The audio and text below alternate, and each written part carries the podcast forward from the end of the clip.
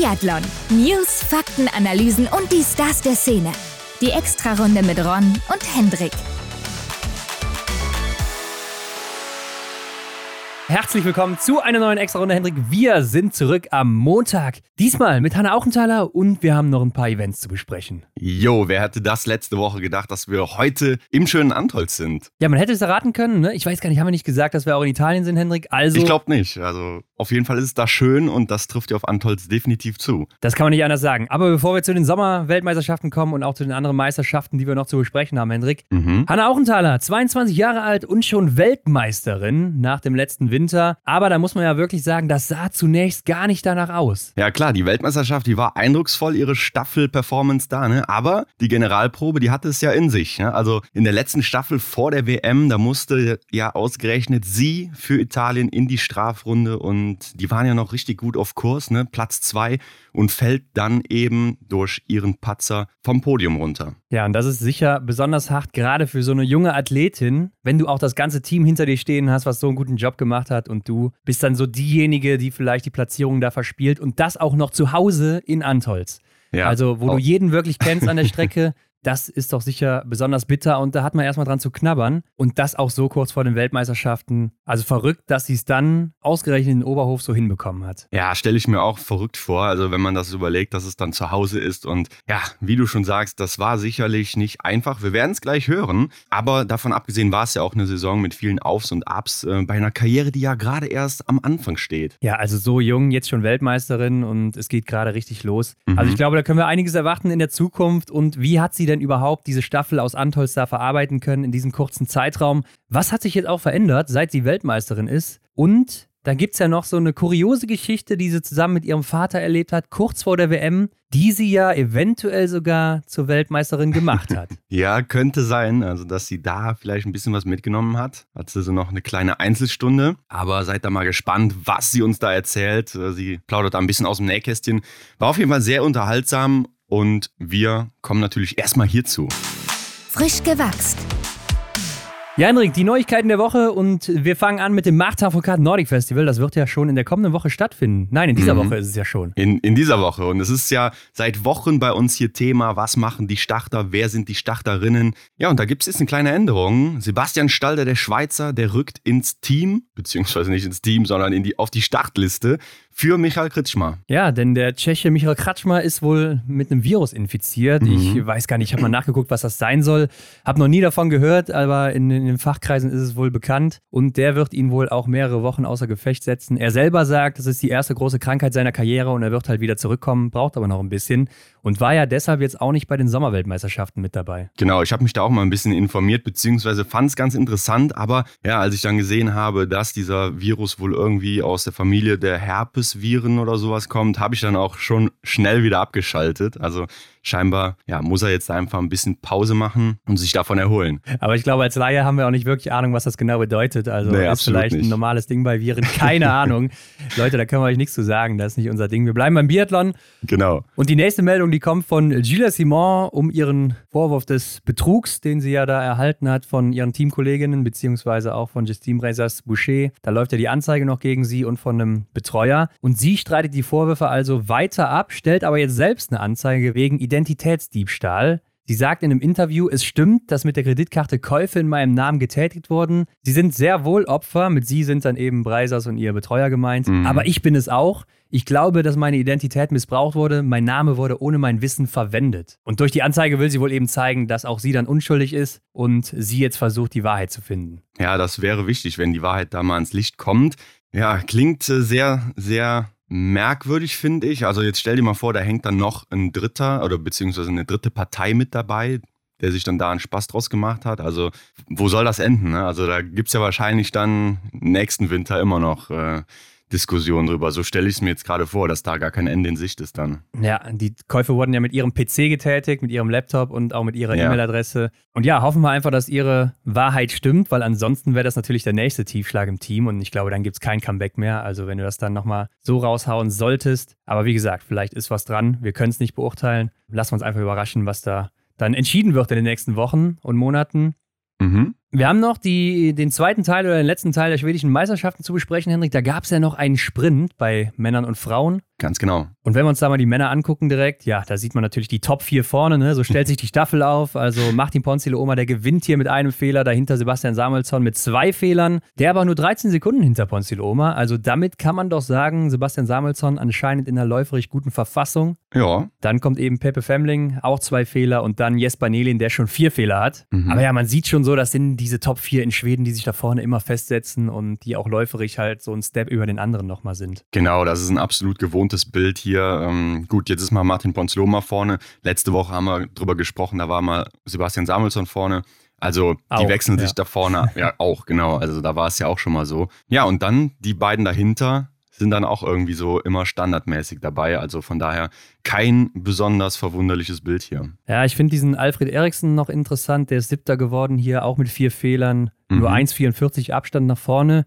Hat dann auf den Jesper Nehling jetzt auch nur 16 Sekunden, das ist nicht viel. Der ist aber auch erst 20, 21 Jahre alt, also noch sehr mhm. jung und war auch bei diesem Langlaufrennen, was es da gab, äh, relativ weit vorne mit dabei. Also das ist einer, der, den finde ich echt interessant jetzt auch für die Zukunft. Das könnte einer sein, aber der schießt wohl auch echt nicht gut. Ich habe ihn mir mal im Datacenter angeguckt, also das sieht echt wild aus, was der da schießt teilweise. Also da hat er noch ein bisschen was zu tun. Klar, das wäre super, wenn da jetzt mal wer nachkommt, äh, sodass dann auch dann da vielleicht mal eine Option für die Staffel ist oder ja, einfach mal ein fünfter Mann sich vorne mit einreiht da. Also ja, wäre cool für die Schweden, aber ja, wie du sagst, wenn das am Schiedsstand nicht so läuft, jetzt vier Fehler hier im Sprint, kennen wir alle, ist einfach zu viel. Ja, klar. Auf nationaler Ebene, da geht das noch, aber dann international keine Chance natürlich. Mhm. Bei den Damen, ja, da denkst du eigentlich, Elvira Oeberg oder Hanna Oeberg, die machen das Ding, aber hier ist Mona Bronson vorne. Ist natürlich auch keine schlechte. Mit zwei Fehlern aber gewinnt sie hier. Elvira Oeberg zweite, hat einen Fehler mehr geschossen, aber ist nur acht Sekunden dahinter. Also die Schwedin auch mal wieder in läuferischer Topform. Und weil ich Schwedin sage, weiß man natürlich direkt, wen ich meine hier bei den schwedischen Meisterschaften. Aber Anna Magnusson, Hendrik, die holt sich hier zum dritten Mal im dritten Rennen dann den dritten Platz mit zwei Fehlern aber hat dann auch schon 28 Sekunden auf Bronson. Und dann kommt erst Hanna Oeberg, die auch drei Fehler geschossen hat, genau wie ihre Schwester. Er ist dann aber auch gute 24 Sekunden langsamer als ihre Schwester auf der Strecke. Ja, spricht schon für Elvira, ne? Also, dass sie dann da wirklich schon in einer guten Verfassung ist, wie du sagst. Ja, oder wieder in einer guten, ne? Denn wenn wir uns wieder, ja, ja. an das Ende der letzten Saison erinnern, da ging ja läuferisch gar nichts mehr bei ihr. Und anscheinend hat sie das ja jetzt wieder überwunden. Und ja, ich hoffe und denke, dass wir sie dann eure Topform wiedersehen werden an der Startlinie. Ich habe auch letztens jetzt noch ein Interview gehört aus dem Vorbereitungslager, als sie in Italien waren. Mhm. Da hat sie auch davon gesprochen, dass natürlich der Gesamtweltcup-Sieg ihr Ziel ist schon. Sie weiß, sie hat das Zeug dazu und das ist das Ding, was sie eben holen will. Und ja, ich denke, sie ist sicher eine der Top-Favoritinnen weiterhin dafür. Ja, aber ich denke, es wird mal wieder nicht leicht, ne? ja, denn klar. wenn wir uns gleich die Listen aus Italien anschauen, Ron, ja, du weißt, was ich meine, ja. dann äh, haben wir da auf jeden Fall schon mal eine Konkurrentin, glaube ich, gesichtet. Das denke ich auch, aber Stina Nilsson, Hendrik, die ist ja auch wieder hier mit dabei. Neunte geworden mit fünf Fehlern, 1,38 zurück. Ja, kann man sagen, für ein nationales Rennen als Neunte ist der Abstand noch okay, finde ich. Ja. Aber mit fünf Fehlern und ja, ja, es ist irgendwie noch nicht, ne, irgendwie am Schießstand läuft es nicht, auf der Strecke auch nicht so wirklich. Also man wird noch nicht so wirklich schlau aus ihr. Sie hat auch so ein Interview gegeben da in Italien, dass sie die letzte Saison nicht nochmal wiederholen will und da einiges tut, damit das nicht passiert. Aber aktuell sehe ich das noch nicht. Vielleicht ist es aber ja auch eine Ermüdungserscheinung des Trainings, wer weiß. Kann sein. Ähm, für mich kommt es aber auch gerade so vor, als wäre es halt das alte Lied, was sie spielt. Ja. Wir waren letzten Samstag in Belgien, Hendrik, und da gab es ja die Entscheidung erst am Sonntag. Das war ja dieser Supersprint, der dann eben auf zwei Tage aufgeteilt wurde. Also so ein bisschen die Quali am Samstag und dann das Finale, diesen Massenstartteil am Sonntag. Und da wurde dann erst der Titel vergeben und da siegen Florent Claude und Lotte Lee, also nicht nur in der belgischen Kategorie, sondern auch insgesamt, sind damit die belgischen Meister 2023 und äh, Thierry Lange habe ich gesehen, der musste eine Strafrunde oder nee, der musste einige Strafrunden laufen, aber hat auch eine Strafminute bekommen. Mhm. Hat uns geschrieben, dass er wohl vergessen hat, eine Strafrunde zu laufen. ja, soll mal vorkommen. ja, hoffentlich dann nicht im Weltcup. Ne? Also ich denke, hier ist es noch relativ egal. Aber du hast es schon angesprochen, Hendrik. Die italienischen Meisterschaften waren auch am Wochenende. Hier gab es einen Sprint und eine Verfolgung bei Männern und Damen. Und ich denke, die Frauen, die waren besonders interessant mit Dorothea Viera und Lisa Vitozzi, die hier am Start sind. Definitiv, ja. Aber auch die Jungen, ne? Also Rebecca Passler war auch mit am Start. Hanna Auchenthaler, unsere Gästin heute, auch. Also ja, hier hat man auf jeden Fall einiges gesehen. Und man muss ja wirklich sagen, Lisa Vitozzi, die setzt ihre Dominanz im Sommer fort. Also das ist natürlich der absolute Wahnsinn. Im Sprint schießt sie genauso gut wie Dorothea Viera, mhm. hat aber am Ende über eine Minute Vorsprung auf Doro.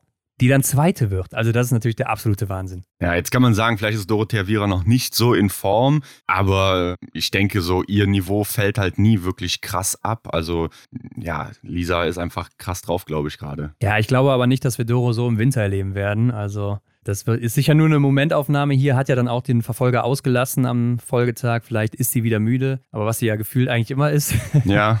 ja, war Lisa Vitozzi anscheinend nicht zu stoppen.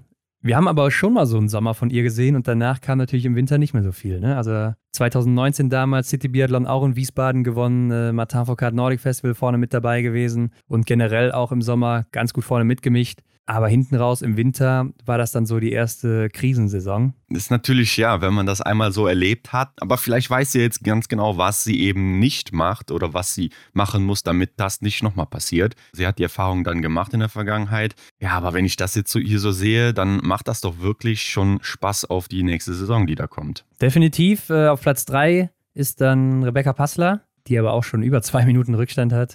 Also das sind natürlich Welten an Unterschied. Da, da fragt man sich, ob die vielleicht eine Abkürzung genommen hat oder sowas, weil das sind ja so, also wenn man das in Prozenten zurückrechnen würde, das ja. ist natürlich der Wahnsinn. Mhm. Ähm, Hanna Auchenthaler sogar nur siebte geworden hier. Und in der Verfolgung gewinnt Liesa Vitozzi dann wenig überraschend auch, hat dann am Ende sogar zwei Minuten 51 ja. Vorsprung. Aber Hendrik, ich habe mal geguckt, das sind ja nur 10 Kilometer die Verfolgung. Mhm. Und die hat dafür 47 Minuten, fast 48 Minuten gebraucht. Also ich würde mal sagen, im Weltcup, wie lange geht da so eine Verfolgung? Eine halbe Stunde oder so? Ja, ja. Da fragt man sich natürlich, was ist da los? Ja, passt jetzt irgendwie nicht zusammen. Also ich gucke mir jetzt gerade auch nochmal die erste Verfolgung in Kontiolahti an. Da mhm. hat Julia Simon gewonnen mit 31 Minuten. Klar, jetzt kann man sagen, pendelt vielleicht mal zwei, drei Minuten hin und her oder so, je nach Strecke und wie auch immer. Aber dann bei 48, das ist ja fast ein zweites Rennen, was da gelaufen wurde. Ja, schon komisch. Und wenn man dann überlegt, wie du eben schon sagtest, dass sie fast drei Minuten Vorsprung auf die Samuela Komola hat, die dann zweite ist. Also die anderen waren ja noch langsamer dann in dem Sinne. Ja, also schon Wahnsinn diese Zeiten. Keine Ahnung, was da los ist. Äh, Rebecca Passler dritte geworden wieder und Hanna Auchenthaler dann sechste. Bei den Männern hat am Vortag dann Patrick Braunhofer gewonnen den Sprint und die mhm. Verfolgung mhm. gewinnt dann Daniele Capillari. Und hier hat auch Tommaso Giacomel und Lukas Hofer gefehlt. Tommaso Giacomel, der hatte ja einen Fahrradsturz, aber scheint ja nicht so wild zu sein, wenn er beim Martin Foucault Nordic Festival dabei ist. Genau, denke ich auch, aber das erklärt wahrscheinlich das, warum er hier nicht mit dabei war. Und dann gab es die ersten Medaillen, Hendrik, in diesem Sommer. Springen wir nach Bresno-Orsabli. Genau, in die Slowakei zu den Sommerweltmeisterschaften. Ja, das Feld, muss man sagen, ist nicht ganz so hochkarätig besetzt wie noch im letzten Jahr, aber auch einige große Namen mit dabei. Bei den Damen natürlich Marketa Davidova, die große Favoritin. Und da brauchst du dann aber auch mit dabei, die ja, wie eben gesagt, noch den Titel im Sprint geholt hat in Schweden. Und aus Deutschland Marion Wiesensater und Lisa Maria Spark, die da ordentlich mitmischen. Ja, also der Supersprint, der ging schon richtig gut los aus deutscher Sicht. Marion Wiesensater, die sichert sich hier das Ding mit zwei Fehlern, lässt dann noch die Estin Tomingas hinter sich und Lisa Spark folgt auf Platz drei. Ja, Lisa Spark sogar als Zweite raus nach dem letzten Schießen. Ja, das war schade, ne? Aber man muss sagen, Tomingas ist keine schlechte Läuferin. Also hat auch hier die beste Laufzeit hingelegt im gesamten Rennen. Nochmal schneller gelaufen als Marketa Davidova. Ich kann mich auch erinnern, sie war mal 2020, glaube ich, in Idre damals ziemlich stark auch läuferig unterwegs auf Schnee aber konnte mhm. das nie so wirklich in den Winter mit reinretten. Ne? Bei ihr gab es aber ja auch die Story im letzten Winter, dass sie da bei der WM einmal Sechste geworden ist. Und da hat auch Dexi erzählt, dass sie jetzt da mehr Förderung bekommt in Estland und dann ja, jetzt irgendwie auch, auch ja.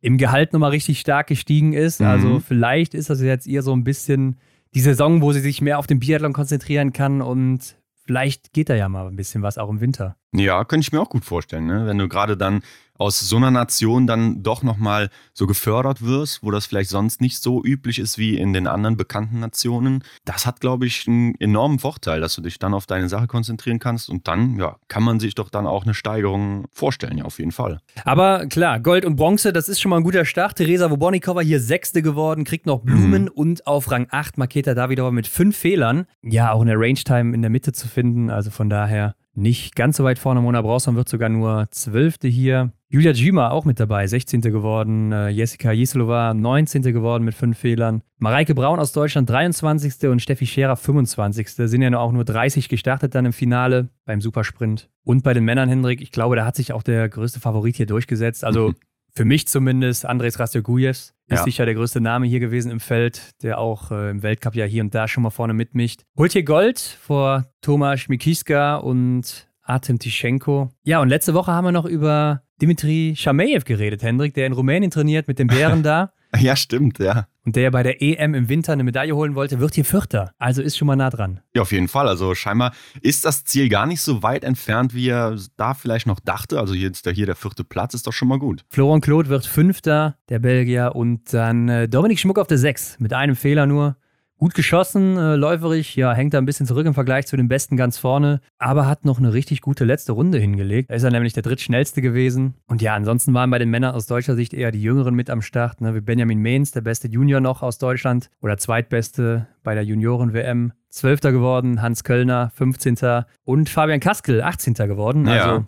Ja, ist ja solide, denke ich. Genau, denke ich auch. Hier und da vielleicht den ein oder anderen Fehler am Schiedsstand zu viel. Aber lassen immerhin einen Jesper Nelin hinter sich oder einen Pepe Femling, die mit 8 und 9 Fehlern 22. und 23. werden. Ja. Also muss man auch erstmal schaffen. Am nächsten Tag der Sprint. Tuli Tomingas schon wieder ganz vorne zu finden. Diesmal Gold, dann Lisa Spark mit Silber auf der Mhm. 2 und dann Teresa Winklarkova aus Tschechien auf der 3. Ja, da war das Gold für Lisa Sparke gar nicht so weit entfernt, ne? nur knapp zwei Sekunden. Ja, war sogar auch nach dem zweiten Schießen hier wieder Erste, aber Tomingas zieht schon wieder vorbei. Mhm. Sieben Sekunden oder acht, ja, achteinhalb, neun Sekunden noch verloren auf der letzten Runde. Ja, ich denke, das ist auch so ihr Ding, wo sie noch ein bisschen rausholen kann, ne? Lisa Spark. Ja. Das Läuferische an der Range Time siehst du, ist sie die zweitschnellste, also da kann sie nicht mehr viel gut machen hier im Feld. Aber auf der Strecke, da geht noch ein bisschen was. Aber mit 23 Jahren ist da auch noch ein bisschen Zeit. Mona Bronson, siebte, Mareike Braun, zweitbeste Deutsche auf der 8 mit einem Fehler und Marketa Davidova, die wird dann nur neunte mit drei Fehlern hier. Ja, ist für mich schon fast enttäuschend. Also da hätte ich mir wirklich mehr erwartet. Ja, also man muss ja echt sagen, vom Namen her schon Definitiv. die haushohe Favoritin.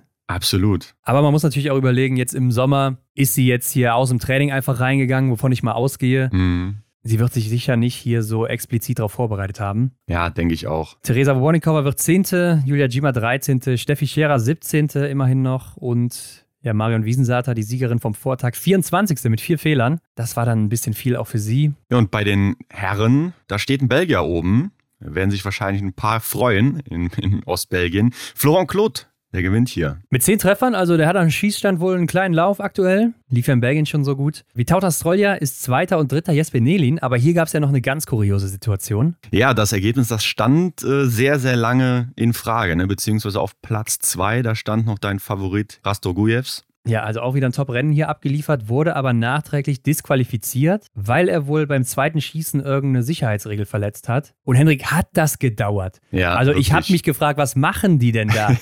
das Einzige, was man doch machen kann, ist äh, sich wahrscheinlich das Footage angucken, also die Ja. Aufnahmen, die man so hat. Oder es gibt irgendwie vielleicht einen Zeugenentscheid oder so, könnte ich mir vorstellen, wenn man da nichts hat. Aber das hat ja wahrscheinlich über eine Stunde gedauert, bis dann endlich mal die Meldung kam, dass er jetzt hier disqualifiziert wurde. Ja, vielleicht muss man so eine Besprechung dann auch in einem offiziellen Rahmen irgendwie abhalten, dass es da auch nochmal Regeln gibt, wie man eben dann als Jury bewerten darf. Ne? Und äh, wenn dann vielleicht der eine oder andere noch gefehlt hat, noch irgendwo unterwegs war, dann kann ich mir vorstellen, dass das sich dann auch lange zieht. Aber im Endeffekt wäre es ja dann, so wenn man an den Fußball denkt, wie so ein Videobeweis, ne? Also wie man das kennt, so vom Fußball, wo dann auch die Unterbrechung während des Spiels ist. Ja, wir haben es ja auch schon mal in einem Weltcup erlebt, irgendwie während der Staffel, dass da vielleicht was geprüft wurde oder so. Ja. Und das wurde ja dann während des Rennens schon entschieden oder halt irgendwie fünf bis zehn Minuten danach. Da war dann klar, okay, so und so ist das jetzt. Mhm. Aber das hier hat sich ja ewig gezogen. Ich meine, vielleicht lag es auch am Regen, der dann eingesetzt hatte. Also sobald das Rennen ja vorbei war, da ging Ja. es da los. Also da hat es wirklich aus Eimern geschüttet. Da sind aber wirklich noch Leute da geblieben, die sich anscheinend die Siegerehrung angucken wollten. Und am Ende Mhm. kam raus, die Siegerehrung wird auf den nächsten Tag verschoben. Also ja, als Zuschauer vielleicht nicht so schön gewesen, dann nach dem Rennen zumindest. Ähm, Pepe Femling auf jeden Fall wird noch Sechster. Benjamin Mehns ist dann bester Deutscher auf der Neun. Thierry Langer Mhm. wird Zehnter hier mit zwei Fehlern. Der war auch noch richtig gut im Rennen. Sechste Laufzeit gehabt. Ja. Ja, aber dann so hinten raus halt dieser, ich glaube, der letzte Schuss ging noch bei ihm vorbei. Hätte er sich eigentlich noch holen können hier, da wäre vielleicht sogar eine Medaille drin gewesen. Ja, schade. Doppelpodest für Belgien, das wäre mal ein Ausrufezeichen. Und Dominik Schmuck, der wird dann Elfter mit einem Fehler. Ja, ja, auch läuferig so 13. Laufzeit. Da, ja, wenn die vorne treffen, klar, da, da muss da ein bisschen mehr kommen. Hans Köllner 18.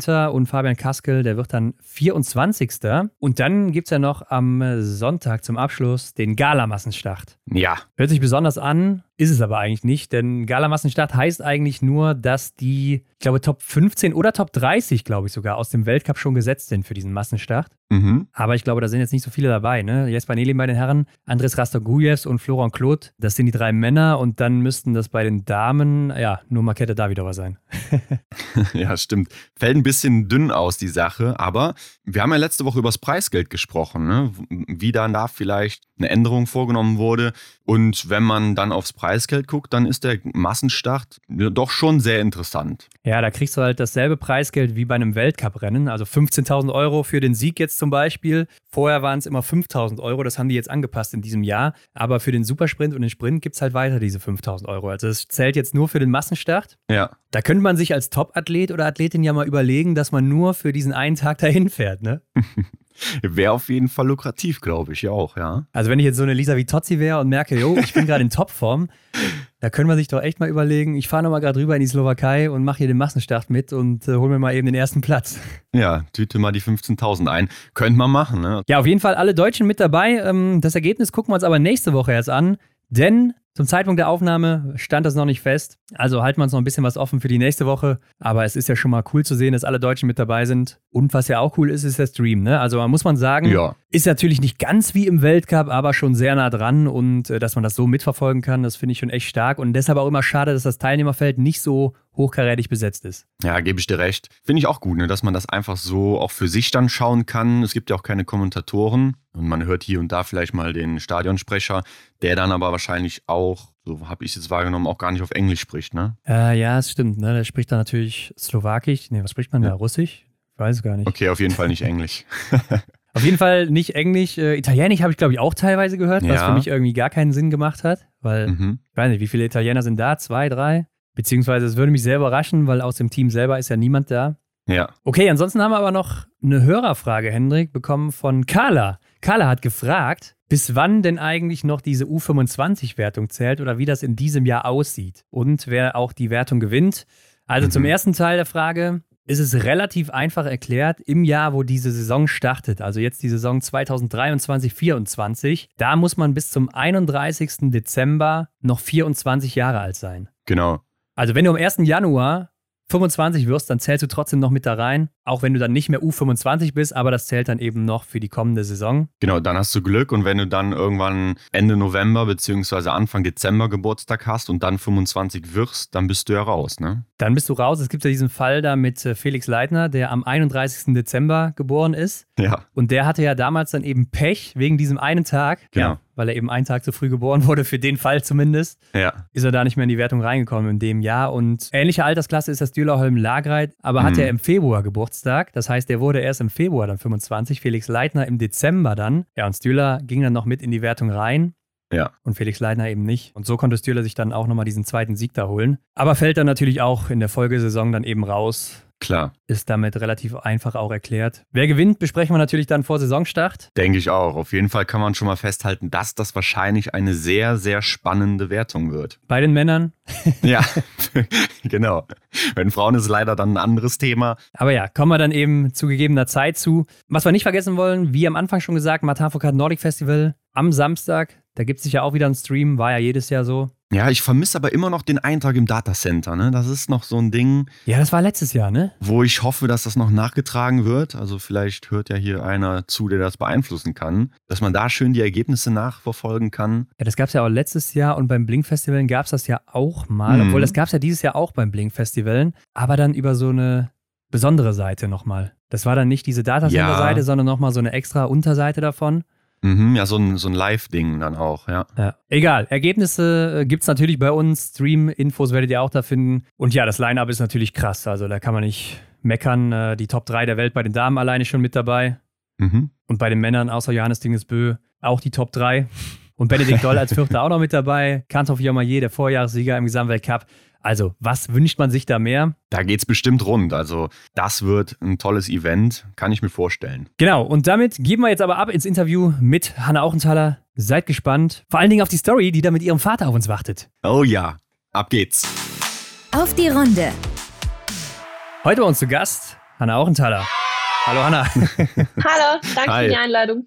Hanna, frisch zurück vom Trainingslager. Das hast du uns zumindest geschrieben. Wo war der denn unterwegs? Genau, also wir waren letzte Woche in Obertiljach unterwegs. Vorhin zwei Tage Rovereto für die Leistungstests und dann ging es direkt nach Obertiljach. Trainingscamp. Und das muss doch dann zur Zeit vom City Biathlon gewesen sein, ne? Konntet ihr dann auf Lisa Vitozzi einfach so verzichten oder wie sah das aus? Ja, also genau, ähm, unser ähm, Trainingscamp hat am Sonntag geendet und deshalb äh, war äh, es Lisa erlaubt oder möglich, sich einen Tag früher zu verabschieden und City Biathlon ohne uns dabei zu sein. Aber euer Trainer ja dann auch, oder? Also der ist auch mitgefahren. Genau, ja. Aber wir haben zwei äh, Schießtrainer, zwei Trainer, die uns auf der Loipe und beim Athletischen betreuen. Deshalb äh, war das dann kein Problem. Gut, Hanna, bevor wir jetzt hier loslegen, wollen wir erstmal wissen, wie bist du überhaupt damals zum Biathlon gekommen? Ja, also wenn man in Antholz wohnt, glaube ich, er, erklärt sich das schon von alleine. Ähm, viele meiner Freunde hatten, hatten mit Biathlon begonnen, waren dann im Verein dabei und ich konnte sie im Stadion beim ähm, Training beobachten und habe eben bemerkt, dass sie mega viel Spaß hatten und ähm, dann auch alternative ähm, Sachen machten, wie zum Beispiel Fußball mit Langlaufskiern oder solche Sachen. Das ist dann, ja, wenn man Freunde hat, die das auch machen, dann möchte man einfach mit dabei sein und ähm, habe dann damals Papa gefragt, ob es, ob es da nicht möglich wäre, wenn ich mal, wenn ich mal im Training ja dabei sein könnte oder mal ein Training ausprobieren könnte. Und er war dann sofort, ja, logisch, kein Problem. Äh, ich tätige zwei Anrufe und dann kannst du beim nächsten dabei sein. ja, so hat das dann begonnen. Ja, dein Papa ist ja dann auch wahrscheinlich der perfekte Ansprechpartner gewesen. Gehen wir gleich nochmal drauf ein. Aber deine Karriere, die ist ja noch gar nicht so lang. Und du bist aber dann jetzt auch schon Weltmeisterin. Wann wusstest du denn, dass du das Ganze professionell machen möchtest? Also es war dann nicht direkt klar. Ich habe mich dann aber trotzdem für die Sportoberschule in Mals entschieden. Das heißt, es war dann schon mal so ein kleiner Schritt in die richtige Richtung, denn ähm, ich wollte dann schon, oder mir war schon bewusst, dass es interessant wäre, wenn ich, ja, wenn ich den Sport dann auch in Zukunft äh, zu meinem Beruf machen könnte. Und habe dann dort gut trainieren können, äh, gute Voraussetzungen fürs Training ähm, gehabt und ähm, mir ist es dann auch bald mal äh, gelungen, mit einer Sportgruppe mit äh, trainieren zu dürfen und dann bei ihnen auch deseriert zu werden und ja, dann hat das Ganze so seinen Lauf genommen, Juniorenmannschaft und, und ja, dann ging es so weiter. Hat denn dein Vater keine größere Rolle da so gespielt, dass du das mal richtig machen willst und auch professionell machen willst? Ja, ist eigentlich eine lustige Geschichte, denn ähm, Papa wollte immer, dass wir alles andere machen, außer okay. Biathlon, ähm, einfach weil ihm bewusst ist, wie nahe Erfolg und, ähm, und mhm. Niederlage im Biathlonsport äh, zusammenliegen oder beieinander liegen. Ja. Denn man kann einen guten Tag auf den Skiern haben, einen schlechten Tag am Schießstand und äh, ja, die Messe ist gelesen. und deswegen hat er uns dann auch immer dazu motiviert und ähm, angespornt, andere Sportarten zu probieren, wie Radfahren. Ein Jahr war auch Fußball dabei, äh, Leichtathletik und ja, mhm zum Schluss ist, äh, wie man sieht, kläglich gescheitert. Aber ja. Ja, ich glaube, Radfahren ist jetzt vielleicht auch nicht unbedingt die beste Sportart, wenn man nur Erfolg haben will. Also da kommt es, glaube ich, auch genau. hart drauf an. Aber gut, du hast auf jeden Fall viel ausprobiert und mit zwei Staffelsilbermedaillen ging es ja dann für dich 2021 mit damals 19 Jahren schon in den IBU Cup. Und das Debüt war schon sehr erfolgreich damals. Du wirst nämlich direkt Fünfte im verkürzten Einzel. Und davor war ja deine beste Platzierung im Juniorencup ein sechster Sprint am Aber. Hast du das denn damals überhaupt für möglich gehalten, dass du da direkt so einschlägst im EBU Cup? Na, also für mich war es schon äh, total überraschend, dass sie mich überhaupt in den EBU Cup mitgenommen haben oder dazugeholt haben, da ich mir das überhaupt nicht erwartet habe. Mhm. Ich war damals auf den Skiern ganz gut in Form, könnte man so sagen, aber natürlich habe ich mir nichts erwartet von den Rennen. Mhm. Also ich war dann total happy, einfach nur dabei zu sein und habe mir gedacht, ja, nimm mit, was du mitnehmen kannst, äh, sammle Erfahrung. Wer weiß, wann es das nächste Mal, ähm, wann du das nächste Mal bei einem IBU Cup starten wirst. Und ja, ist dann irgendwie so, die, die Dinge haben seinen Lauf oder ihren Lauf genommen und habe gut geschossen zum Glück und habe mir dann aber auch ja durch das Ergebnis am Schießstand äh, die Platzierung erarbeitet, ja. Ja, und die Saison 2021, 2022, die ging ja dann auch so weiter. Ne? Also der Start in Idre, du warst wieder im IBU Cup mit dabei. Ja, nach Platz 5 im Verfolger geht es dann für dich direkt in den Weltcup. Ne? Also dein Debüt in Östersund stand bevor. Erzähl uns mal, wie war denn so das erste Mal bei den Großen? Ach, ich war so nervös. um, ähm, es, es, ist, ja, es war ein klein wenig dramatisch. Um, ähm, ich habe es nämlich erst am Abend, so gegen 10 Uhr, ähm, am Tag vorher erfahren. Das heißt, ähm, es hieß dann, ja, mach dich bereit, pack die Koffer, ähm, morgen früh um vier geht's los. Mhm. Und ich habe dann erstmal äh, gar nicht schlafen können, habe dann auch meinen Papa angerufen, um ihm zu erzählen, dass ich eben, dass wir uns bald sehen werden. Und äh, ja, also habe dann auch die, die Tage darauf und die Nächte darauf, war total nervös, aufgeregt, äh, wusste nicht, wohin mit den Emotionen und habe dann ähm, dank Dora und Lisa eigentlich guten Input bekommen. Also sie, hab, sie haben mich dann auch gut aufgenommen, haben mir geschaut oder haben geschaut zu helfen, wo sie noch konnten. Und ja, mir da eine Hand zu geben, ich, ich war ja total, total lost. ja, ich habe, ich konnte es dann aber sehr gut genießen. Also habe mir dann auch gesagt, ja, egal, egal wie es geht oder was das Resultat sein wird, es, es erwartet niemand nichts von mir da es ja das Debüt war und ich noch ziemlich jung war oder sehr jung war. Und ja, deshalb war die Devise einfach nur genießen und ähm, Erfahrung sammeln und ja. Ja, ich denke, das hat dann auch ganz gut geklappt. Ne? Lass uns mal das Ergebnis kurz erwähnen. 81. im Sprint. Ich denke, da hast du einen Haken dran gemacht. Aber wie ich schon sagte, so die Erfahrung, die war wahrscheinlich dann auch sehr viel wichtiger. Aber dann ging es ja nach diesem einen Rennen dann direkt wieder zurück in den IBU Cup. Weißt du, warum man dich nicht noch länger im Weltcup starten hat lassen? Ja, eigentlich kann ich mich nicht so genau daran erinnern. Ich glaube, es war einfach, es war ihnen bewusst, dass es sehr ähm, früh war. Es war eine Saison, die so ein bisschen als Übergangssaison im italienischen Team äh, gegolten hat, denn es waren, wir waren viele junge Mädels, die, glaube ich, auf einer ähnlichen Wellenlänge oder auf einem ähnlichen Niveau waren. Und es war dann auch schwierig für die Trainer zu entscheiden, wer denn jetzt die, die Chance bekommen würde. Und ähm, ich glaube, dass sie die, sich dann einfach dazu entschieden haben, ähm, so vielen wie möglich äh, die Chance zu erteilen, um ähm, jedem oder jeder äh, die Chance zu geben, ähm, Erfahrung zu sammeln und mal reinzuschnuppern, wie es so wäre. Und ist ja auch eine kleine Motivation. Ich meine, wenn man einmal im Weltcup war, dann möchte man dort wieder hin oder dorthin zurück. Und ich glaube, das hat dann ganz gut funktioniert. So. Ja, und ich glaube, das war auch die Situation, dass du ja da dann wahrscheinlich in Idre warst, ne? also schon in Schweden und dann, wie du schon eben meintest, 4 Uhr morgens dann direkt rübergefahren. Genau. Mhm. Ja. Na gut, auf jeden Fall. Hattest du denn auch Pläne, dann in dem Jahr vielleicht sogar zu Olympia schon zu kommen? Na, also für mich war ja schon der Start in Österreich das totale Highlight.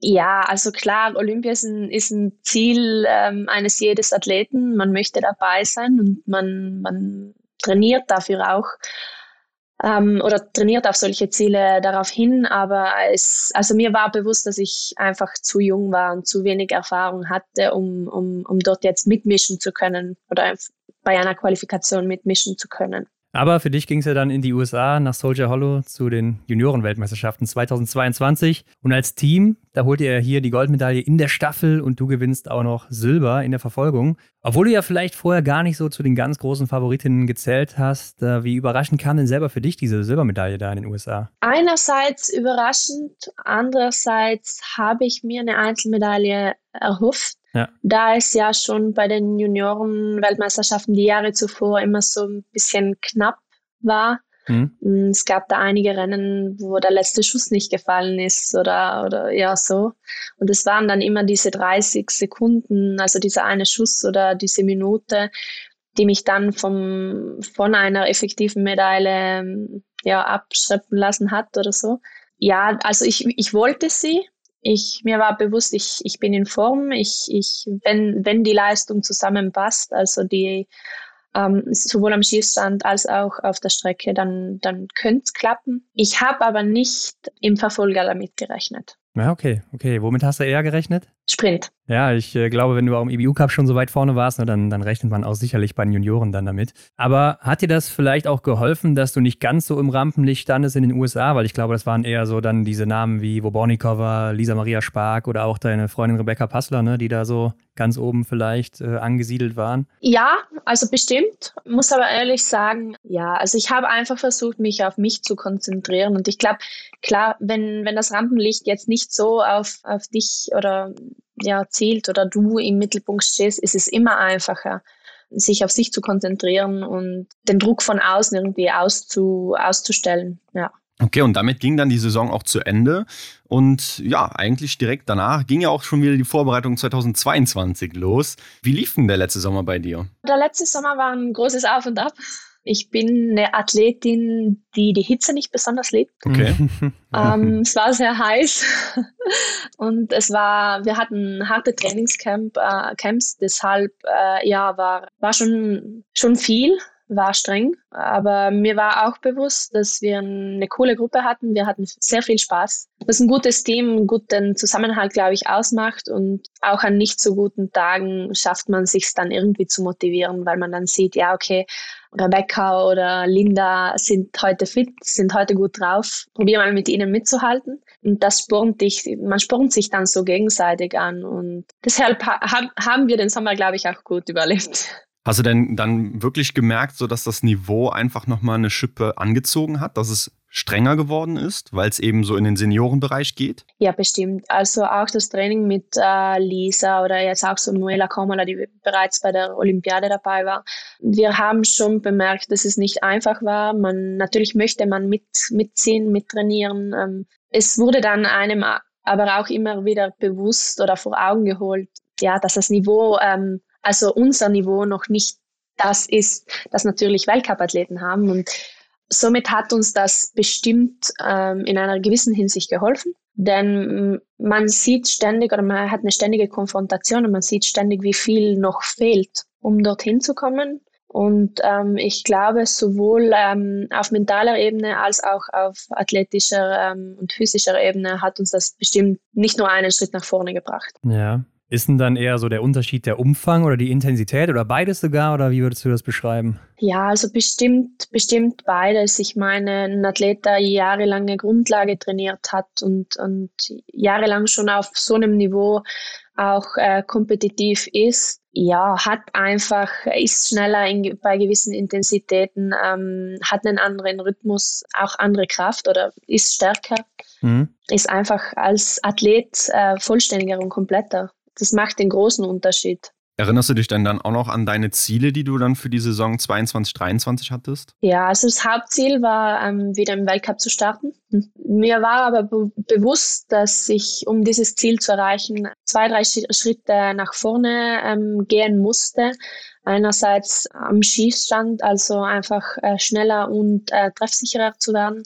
Aber ähm, großes Ziel war dann auch, ähm, den Rhythmus auf den Skiern, also einfach ja schneller zu werden, zwei, drei Schritte nach vorne zu gehen, ähm, zu sagen, okay, ich versuche jetzt mal mit Lisa so lange mitzuhalten, wie es geht, auch wenn ich vielleicht mal ein bisschen aus meiner Komfortzone raus, äh, raustreten muss oder ja, mich äh, mal überwinden muss, gewisse Limits überschreiten muss. Ich glaube, das tut einem manchmal ganz gut und man hat dann manchmal so kleine Erfolgs, Erfolgsgefühle die einen dann wiederum motivieren, beim nächsten Training wieder zu versuchen und jeden Tag aufs Neue zu versuchen. Ja, deshalb ein konkretes, konkretes Ziel war der Weltcup, aber ähm, viel mehr wollte ich an mir selbst arbeiten. Ja, und wie hat das geklappt, mit ihr mitzuhalten an dem Training? ja, nicht immer so gut. War dann schon äh, ja auch manchmal frustrierend, wenn man sagt so, boah, ich hatte einen guten Tag, aber ich konnte nichts ausrichten. Aber es wurde dann von Mal zu Mal besser und dann auch im, im Herbst hat man dann gemerkt, okay, das Training im Sommer hat sich, hat sich ausgezahlt und man wird besser. Man, man hat es dann auch gesehen von Training zu Training. Ja. Und das macht dann Spaß. Ja, dein Ziel, direkt im Weltcup dabei zu sein, hast du ja nicht geschafft, ne? denn erstmal warst du wieder im IBU Cup. Aber das heißt ja dann auch irgendwo, du konntest dich in der Quali noch nicht durchsetzen oder wie war das zu der Zeit? Ja, ich war zu der Zeit, also die Quali war ja, ähm, wir hatten einige Quali-Rennen im September, einige dann im Oktober, November. Äh, ich war zu der Zeit ziemlich müde. Wahrscheinlich haben sich die ganzen Trainingsstunden, die wir im Sommer abgeliefert haben, dann trotzdem irgendwo zu oder hergeschlichen und bemerkbar gemacht. Ja, es, ich war dann erstmal schon ziemlich enttäuscht, weil ich es mir wirklich verhofft hatte, dass, ähm, dass ich eben in, beim ersten Weltcup dabei sein konnte. Habe dann diese kleine Niederlage aber auch ziemlich schnell weggesteckt und mir war dann bewusst, okay, ich bin einfach nicht in der Form, in der ich sein muss, äh, um im Weltcup ähm, mitlaufen zu können. Äh, mir ist dann auch bewusst geworden, dass es keinen Sinn hätte mhm. und habe mich deshalb total und ganz auf den IBU Cup gefreut und konzentriert und äh, wollte daraus dann das Beste machen und mich dann eventuell ähm, gleich in den ersten IBU Cups äh, für die daraufkommenden Weltcups ähm, zu qualifizieren. Also habe mir dann neue Ziele gesteckt sozusagen. Also direkt abgehakt und dann gesagt, so, ich äh, performe jetzt hier im IBU Cup und komme zurück in den Weltcup. Ja, Okay. Ja, weil ich hatte da ein gutes Gespräch auch mit den Coaches und sie haben mir dann schon zu verstehen gegeben, dass dass es einfach auch keinen Sinn machen würde, wenn sie mich jetzt mit, mit oder in keiner guter Form in den Weltcup schicken würden, um mich dann eine Etappe laufen zu lassen und ich würde dann gleich wieder runterkommen in den EBU Cup. Wäre ja, ja, ja. das wäre ja viel frustrierender, als vom EBU Cup dann ähm, in den Weltcup zu kommen und wahrscheinlich in einer besseren Form dann auch dort ähm, Wettkämpfe zu bestreiten. Und dein Plan, der ging ja dann auf. Ne? Du brauchtest einen kleinen Anlauf, aber im vierten Rennen da standst du dann schon wieder vorne auf der Tabelle und ja, mit Platz 4 im Sprint von Idre löst du dann dein Ticket für Frankreich. Also es ging für dich nach Annecy-le-Grand-Bonon zum zweiten Mal dann in den Weltcup. Und wenn du das jetzt mal mit deinem ersten Weltcup-Einsatz vergleichst, was war denn anders in Annecy-le-Grand-Bonon? Also Annecy, ähm, zuerst mal ähm, das Ganze drumherum. Die Fans ja. waren mega, mega Stimmung, mega Kulisse. Ich war, ich war richtig happy, dort ähm, den zweiten Weltcup ja, laufen zu dürfen. Ich war bestimmt weniger aufgeregt als beim ersten Mal, konnte die ganze Sache ein bisschen mehr genießen im Sinne von, ich war nicht so nervös, ich, ich hatte genü genügend äh, Stunden Schlaf äh, bekommen und so weiter und so fort.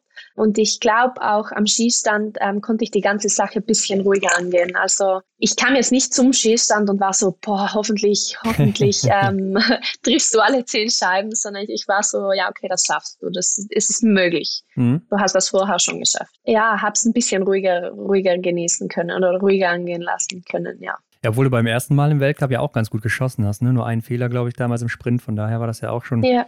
Echt gut. Ja. Aber ja, hier wirst du dann 47. im Sprint und damit bist du auch zum ersten Mal bei einer Verfolgung dabei. Und ist das schon so eine Art auch Meilenstein für dich gewesen, das zu erreichen? Oder nimmst du dir schon auch mehr vor, wenn du dann zum zweiten Mal wieder in den Weltcup kommst? Na, also ich war mega happy mit dem Ergebnis. Es war 0-0 schießt man nicht alle Tage, also von daher abgesehen war das schon mal ein kleines Highlight für mich, auch wo, gerade vor so einer Kulisse. Und dann natürlich, ähm, dass ich mich für die Verfolgung qualifiziert äh, hätte, habe ich mir nie erdenken oder hätte ich mir nie erdenken können. Also ich bin hin und war dann so, ja okay, ich mache ich mach das eine Rennen und dann genieße ich Le Grand Bernard von außen oder von der Seite ähm, oder an der Strecke.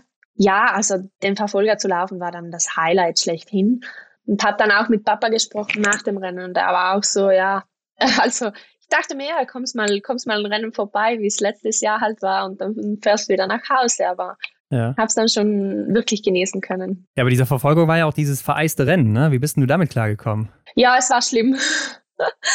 ich glaube, ja, die, also die Verhältnisse waren ja für jeden Athleten gleich, von daher, es waren nicht unfaire Verhältnisse, aber es war halt unmöglich, auf den Skiern zu stehen. Es war krass, also Schienbeinschmerzen. Äh, irgendwo dann auch mental äh, wusste man nicht mehr, wie die ganze, wie das ganze Rennen, den ganzen Wettkampf angehen ich glaube, als Athlet ist man, hat man schon ja seine Grenzen auch erreicht. Du hast auch die gelben Skier, ne? Mhm. Mhm. Ja, okay. Und Hanna, wenn wir jetzt ein Stückchen weiter schauen, nach Weihnachten, dann warst du dann aber schon wieder raus aus dem Weltcup, also für dich zurück in den EBU Cup. Wie hast du dieses ja fast schon ewige Hin und Her, kommt es einem vor, zu diesem Zeitpunkt selbst wahrgenommen? Klar, ich war ein klein wenig enttäuscht, dass es wieder zurück in den EBU Cup ging. Denn ja, für mich war Frankreich jetzt keine schlechte Präsentation meinerseits.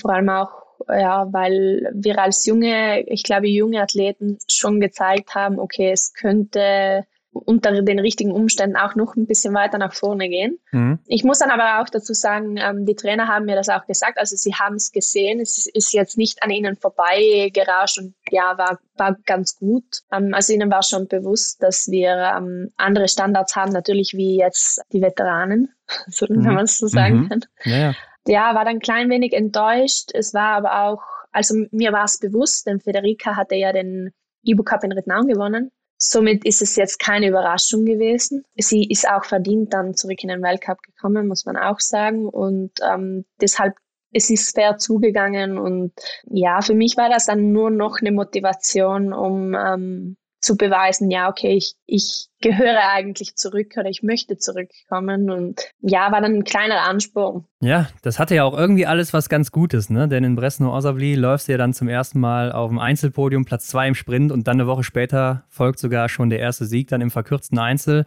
Hanna, wie war es denn jetzt auch dann das erste Mal ganz oben zu stehen alleine? Ja, war toll. Ähm Äh, war mega toll. Ähm, der Einzel ist normalerweise oder hat nie zu meinen Favoriten gehört. Habe aber in den letzten Jahren einige gute Re äh, Ergebnisse im Einzel eingefahren. Ja, Deshalb, ja, wird er immer mehr zu, zu einem Wettkampf, den ich ähm, sehr gut leiden kann. Und es, es war mega, ja. Also dann auch mit dem Schießresultat alles zusammen. Ich war an dem Tag nicht so fit in der Loipe habe es dann aber am Schießstand gut machen können und hab's, hab's genießen können dann. Und danach, dann fällst du aber auf die Plätze 76 und 51 auf den, in den Folgerennen ab. Also das ist ja schon ein harter Gegensatz. Ne? Also erst zweimal hintereinander ganz oben zu stehen, dann direkt zweimal hintereinander ja, weit abgeschlagen vom Rest zu sein. Was macht denn das mit dir, wenn du auf dieser Achterbahnfahrt unterwegs bist? Boah, also beim ersten Rennen, also ich glaube, das war 6, Platz 56 oder so, habe ich einfach, also ich war total am Ende, körperlich, äh, mental. Ich war einfach fertig, wollte nur noch nach Hause und ja, man hat es dann auch sehen können. Und am Tag darauf ist mir ein, ein kleines Fauxpas passiert. Ähm, ich bin einfach total an der ähm, Strafrunde vorbeigeschossen. Okay. ähm, habe sie total ignoriert, dass ich äh, eigentlich, ich glaube, ich hatte zwei Fehler, dass ich zwei Strafrunden machen hätte müssen. Ja. Und als ich mich dann, ähm, also als mir dann eingefallen ist, oh je, da war, da war ja mal was mit einer Strafrunde, ähm, war ich dann schon so weit, dass ich gesagt habe, na, ich bin so K.O., jetzt laufe ich auch nicht mehr zurück. Es ist, es ist, wie es ist und habe dann eigentlich schon während der letzten Runde damit abgeschlossen gehabt. Ja, hier steht ja, dass du fünf Fehler insgesamt geschossen hast, ne? Genau, ja. Und habe ja. dann auch einige Strafrunden nicht gelaufen. Okay, okay. Ja, gut, klar, das äh, ist natürlich dann bitter. Aber glaubst du, das ist es, wovor dein Vater dich schützen wollte? Also dieses, äh, an, an dem einen Tag bist du ganz oben und dann im Biathlon am anderen Tag bist du halt ganz weit hinten? Ja, bestimmt. Also ähm, man erlebt es ja tagtäglich und es kann sehr schnell gehen, wie du eben gerade erwähnt hast. Also am anderen Tag kann man ein Rennen gewinnen und am nächsten Tag kann man Letzter oder Vorletzter werden und man kann eigentlich nichts dagegen unternehmen. Also es ist, wie es ist. Geht dann manchmal sehr schnell, egal ob ähm, jetzt Eigenverschuldung oder auch kleine Einwirkungen von außen wenn man Pech am Schießstand hat oder Pech mit der Skiauswahl oder was auch immer. Ich glaube aber auch, dass ähm, also jeder Athlet muss solche Situationen ähm, erleben mhm. um daran auch äh, zu wachsen. Also ich glaube, man lernt sehr, sehr viel aus solchen Situationen. Mir wird es bestimmt nicht nochmal passieren. Ja, ich glaube, Johannes Ding ist böse, ist noch nie passiert, aber hat dann eben durch die Siege gelernt, wie auch immer. Aber gut, es hat ja für dich dann trotzdem zum ersten Heimweltcup in Antolz gereicht, ne? Und im Sprint qualifizierst du dich schon wieder für die Verfolgung und du durfst dann eben auch zum ersten Mal in der Staffel mitlaufen. Erzähl uns doch mal, wie war denn dieses Gefühl vor der ersten Staffel und dann auch noch zu Hause? Ja, also ich war vor der Staffel war ich total nervös. Ja. Ähm, meine Hände zitterten. Ich war so, boah, ich kenne jeden am Streckenrand. Wie wird's sein? Wie wird's werden? Und ich habe dann schon versucht, mich in gewisser äh, einigermaßen oder in gewisser Hinsicht äh, zu isolieren. Ist mir dann aber nicht wirklich gelungen und ich habe es dann einfach genommen, wie es gekommen ist und haben mir dann gesagt, ja, okay, mach dein Rennen, versuch, soweit ähm, möglich ist, ja, die Außenfaktoren einfach nicht an dich ranzulassen. Ist mir dann auch ein Stück weit gelungen, bis es dann einfach zu viel wurde. Ich meine, ich war dann in einer Position, die ich mir nie erträumen hätte mhm. können und ja. dann ist halt, sind halt die Strafrunden passiert und ich habe dann auch, also am Stand, ich kann mich noch erinnern, am Schießstand, meine Beine zitterten, ähm, meine Hände zitterten, ich habe die, die Reservepatronen nicht reinbekommen. Ja, also es wurde von Sekunde zu Sekunde immer schlimmer anstatt äh, besser und habe daraus aber viel gelernt. Ja, wenn wir uns das nochmal so durch den Kopf gehen lassen, zunächst sah das ja echt gut aus. Ne? Dorothea Vira, die übergibt äh, auf dich an Position 2 hinter Chloé Chevalier und nach dem ersten Liegenschießen hältst du das Ganze noch. Ne? Also es sah so aus, als hättest du es im Griff, aber dann kommt eben das Stehenschießen. Meinst du, das wäre an einem anderen Ort vielleicht auch so passiert oder lag das so ja einfach an dieser Anspannung zu Hause?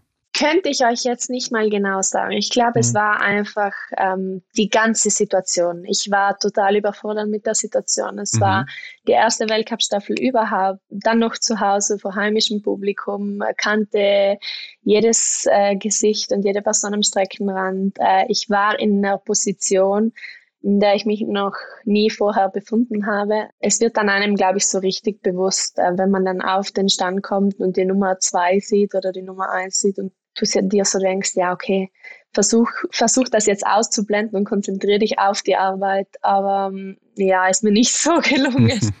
Ja, schön ausgedrückt. Konzentriere dich auf die Arbeit. Aber am Ende seid ihr trotzdem noch Vierte geworden, ist ja auch nicht schlecht. Ähm, aber wie verarbeitest du denn selber so ein Rennen hinterher? Wie habe ich es verarbeitet? ja, erstmal nicht gut. ähm, die erste Woche zu Hause, wir hatten dann ja eine kleine Pause nach Antolz. Ähm, ja, sie, sie ist so an mir vorbeigeschrammt. Also ich ähm, hatte dann auch nicht mehr wirklich Lust zu trainieren. Ich war ja schon ein bisschen mies gelaunt die ersten zwei, drei Tage. Es war so, ja. Weil eine Staffel, wenn man eine Nieder oder eine kleine Niederlage in einer Staffel erlebt, ist ja nicht nur eine persönliche Niederlage, sondern es, es hängt ja das ganze Team dran. Mhm. Und ich glaube, das multipliziert dann oder ist ein Multiplikationsfaktor und dann fühlt man sich noch mehr ähm, oder noch mieser und ähm, auch schuldig den Teamkolleginnen gegenüber, auch wenn sie mir mehrmals versichert haben, na, wir waren alle da, ähm, macht ihr nichts draus, kann passieren. Wir haben es ja noch ein bisschen rumgebogen. Mhm. Ja, ähm, bis ich dann irgendwann gesagt habe, okay, genug, genug, jetzt reicht's. Ich habe mich lange genug ähm, mit der Vergangenheit ähm, befasst, kann es ja sowieso nicht ändern und habe dann einfach wirklich äh, versucht, nicht mehr dran zu denken mhm. und einfach nach vorn zu schauen. Mhm. Wusste ja noch nicht, was kommen wird. Deshalb, ja. Ja. mich für die nächsten Rennen vorzubereiten. Wie mhm. sah das zu dem Zeitpunkt in der Medienwelt in Italien aus? War das da ein Thema, dass du ja vielleicht die, die Staffel eben verhindert hast, da weiter nach vorne zu kommen? Ich habe es total ignoriert. Also ich habe mein Handy einige Tage zur Seite gelegt. Ähm, Zeitungen lese ich, äh, lese ich sowieso keine und habe es dann wirklich versucht, äh, von mir ähm, fernzuhalten. Deshalb habe ich mich nicht mal wirklich damit befasst. Ich glaube schon, dass vielleicht irgendjemand und irgendwer darüber geschrieben hatte, denn natürlich zu Hause hat das Ganze ein anderes Gewicht als womöglich an einem anderen Ort. Aber ja, ich habe mich nicht damit beschäftigt, einfach um mich jetzt nicht mit dieser Situation auseinandersetzen zu müssen oder noch mehr auseinandersetzen zu müssen. Ja, aber wie dem auch sei, du gingst dann trotzdem zu deiner ersten WM bei den Großen. Ne? In Oberhof warst du eben mit dabei und läufst sogar alle Einzelrennen hier. Also das heißt, durch deine Leistung und mit ein bisschen Glück durch Abwesenheit hast du dann dich eben auch für den Massenstart qualifizieren können hier. Und das muss man ja erstmal schaffen. Aber mit welchen Vorstellungen bist du denn selber an deine erste WM reingegangen? Vorstellungen, ja, hatte ich eigentlich nicht wirklich welche. Ich, ich wusste ja nicht, wie, wie die ganze Sache ablaufen würde. Das Einzige, was ich ähm, wirklich wusste oder was mir bewusst war, war, dass ich im Einzel am Start sein würde. Und ich habe mir dann auch gesagt, okay, also jedes Training, ähm, alles, was, was in Oberhof äh, passiert, basiert in Hinsicht auf den Einzel, auf deinen Einzelwettkampf. Ähm, habe mich dann auch total, also komplett auf den Einzel konzentriert und habe die ganzen anderen Wettkämpfe, das Ganze rundherum nicht so wahrgenommen, weil es für mich ja nur die eine Chance gab und ähm, ich wollte dann an dem Tag äh, zu 100 Prozent ja vorbereitet sein. Mhm. mhm. Und es ist dann ganz anders gekommen als erwartet, ja. Ja, da gab es diese Problematik damit, dass nicht jeder wusste, dass es da noch extra Startplätze gibt und so ja. und dann mhm. warst du kurzfristig mit dabei, ne? Genau, ja, ja, genau, war ganz, ja, sehr kurzfristig. Ja, ja hätten eigentlich einen Testwettkampf laufen sollen am Vormittag und dann hieß es, ja, na, ihr dürft, ihr dürft den Sprint hm. mitmachen. Ja, ja, war, glaube ich, sehr überraschend für alle. Aber Hanna, lass uns über dein Highlight sprechen. Das ist wohl klar, die Staffel in Oberhof, ja, wo du dann als Dritte ins Rennen gegangen bist und überraschend Weltmeisterin wirst. Ich denke, das ist nichts Neues. Aber lass uns mal ganz vorne anfangen. Nimm uns nochmal mit in deinen Tag. Was waren so diese ersten Gedanken, als du morgens aufgestanden bist? Ja, also die erste Nachricht am Morgen, als wir zum Frühstück runterkamen, war erstmal, ja, es kann sein, dass das Rennen annulliert wird. Ja. Und wir waren so, ja, mega, mega Nachricht. Ähm, was, was sollen wir jetzt damit anfangen? Ich meine, wir müssen uns ja trotzdem aufs Rennen vorbereiten, als würde es stattfinden. Mhm. mhm. Denn bis die Entscheidung nicht endgültig fällt, muss man den Tag so verbringen oder so vorbereiten, als hätte man den Wettkampf oder als würde man den Wettkampf laufen. Und wir haben uns dann auch als Team gesagt, es war so, ja, es jetzt sind keine guten Nachrichten.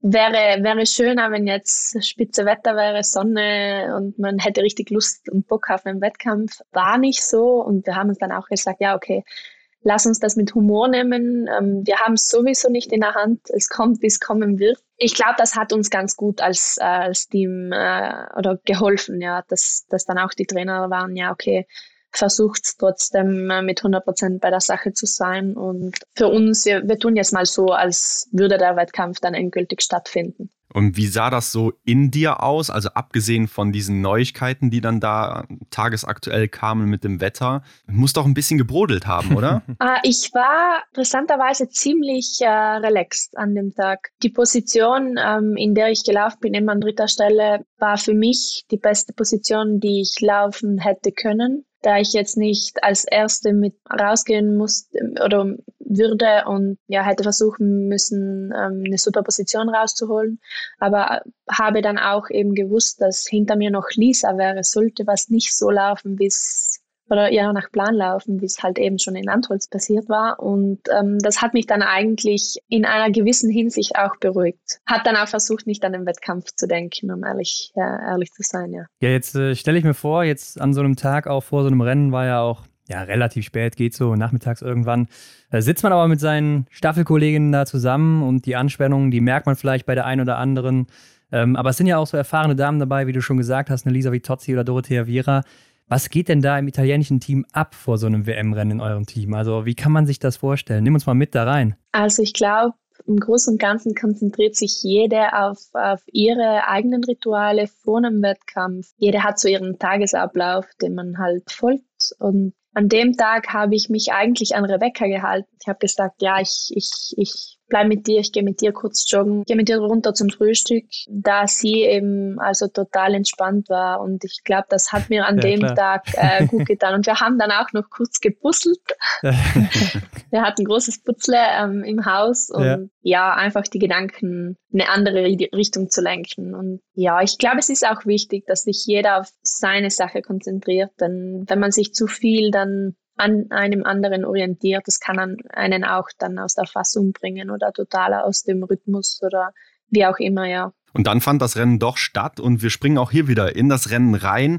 Die Situation, die war ja so, dass Doro auf dich übergibt und das als Erste. Ne? Also alles hinter dir her. Und das muss doch so eine krasse und unwirkliche Situation für einen selber sein. Was ging dir denn in diesem Moment durch den Kopf bei dem oder vielleicht auch sogar kurz vor diesem Wechsel? Weil du wusstest ja, was jetzt auf dich zukommt. Ja, kurz vor dem Wechsel ähm, war meine Aussage zu unserem Physio, ich möchte nicht starten, mir wird schlecht.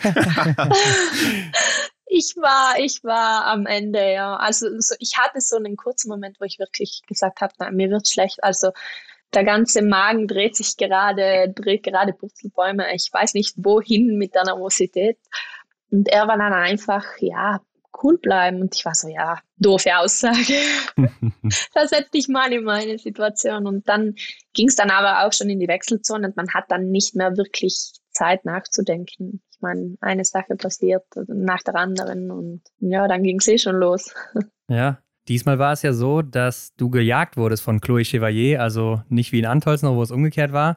Aber sie kommt nicht wirklich ran, ne? auch weil du deine Sache einfach gut machst, also liegend fehlerfrei, stehen nur einen Nachlader. Und dann ging es ja wirklich auf die Schlussrunde auch als erste wieder. Und was denkt man da, wenn man da so als Erste dann auch rausgeht und man weiß, jetzt gleich übergebe ich an die Letzte und das könnte natürlich auch irgendwo die Goldmedaille sein, ne? Also zuerst mal war ich sehr so froh, dass ich das Schießen hinter mich gebracht hatte. da ich wusste, ja, okay, auf der Loipe, wenn es jetzt nicht einen großen Sturz gibt, dann kann nicht mehr viel schiefgehen, zumindest für mein Rennen nicht oder was meinen Bach betrifft nicht. Und ich, ich konnte es dann auch genießen. Also soweit man einen Wettkampf genießen kann, wenn er noch nicht ganz zu Ende ist oder wenn man weiß, es kommt da noch jemand. Und äh, ich wusste, dass Sophia hinter mir war und dass Sophia an dem Tag sehr stark in der Loipe unterwegs war. Also habe ich dann trotzdem versucht, all in zu gehen, war dann aber auch total äh, K.O. Und ich glaube, ich, ich konnte sie dann anhand von den, wie sagt man denn, von den Motivationsrufen oder auch von den Fans, ähm, ja. von den Trainern Informationen der Trainer am Strecken, Streckenrand hören, dass sie immer näher kam. Mhm. Und es war dann schon kurz so, boah, jetzt muss noch mal alles geben. uh, und war dann unendlich froh, dass ich es dann ähm, zum Wechsel gebracht habe und dass mein Rennen ja also fertig war und ähm, ja auch fertig. Also ich war dann total K.O. Aber setzt das dann nicht auch nochmal vielleicht Kräfte frei, von denen man gar nicht wusste, dass man sie überhaupt hat? Ja, ja, also ein Stück weit ja, ein Stück weit bestimmt. Vor allem auch mit dem Publikum und in der Situation, in die man sich befindet. Ähm, ja, aber es war schon sehr hart. Also vor allem die gerade vor der ähm, Übergabezone, die war hm. höllisch.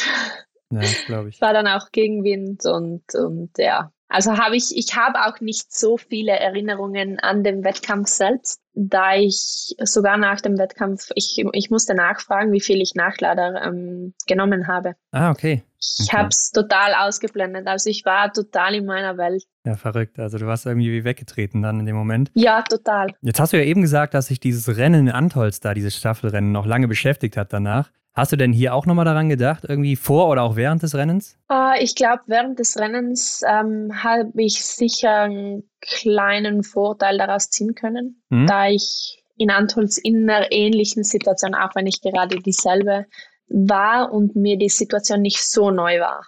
Ja. ja. Mhm. Also das ist dann dieser Punkt, den du eben meintest, dass man das mal durchlebt haben muss, damit man daran wächst. Ja, genau. Ja, es gibt dann auch eine kleine lustige Geschichte dazu. Ähm, ich habe es also ich weiß nicht, haben wir Zeit? Ja, klar, klar. Wir haben Zeit. Ja. Liegt an dir. ich ähm, habe in den Weihnachtsferien ein Training mit meinem Papa gemacht und wir waren dann am Schießstand. Das Training war eigentlich schon zu Ende und da war so, ja, wir haben noch, ähm, wir haben noch zwei Maga voll geladene Magazine. Du könntest sie jetzt noch schießen. Aber wir schießen nicht einfach, um diese zehn Schuss zu schießen, sondern wir, wir, machen, wir machen eine kleine Challenge. Mhm.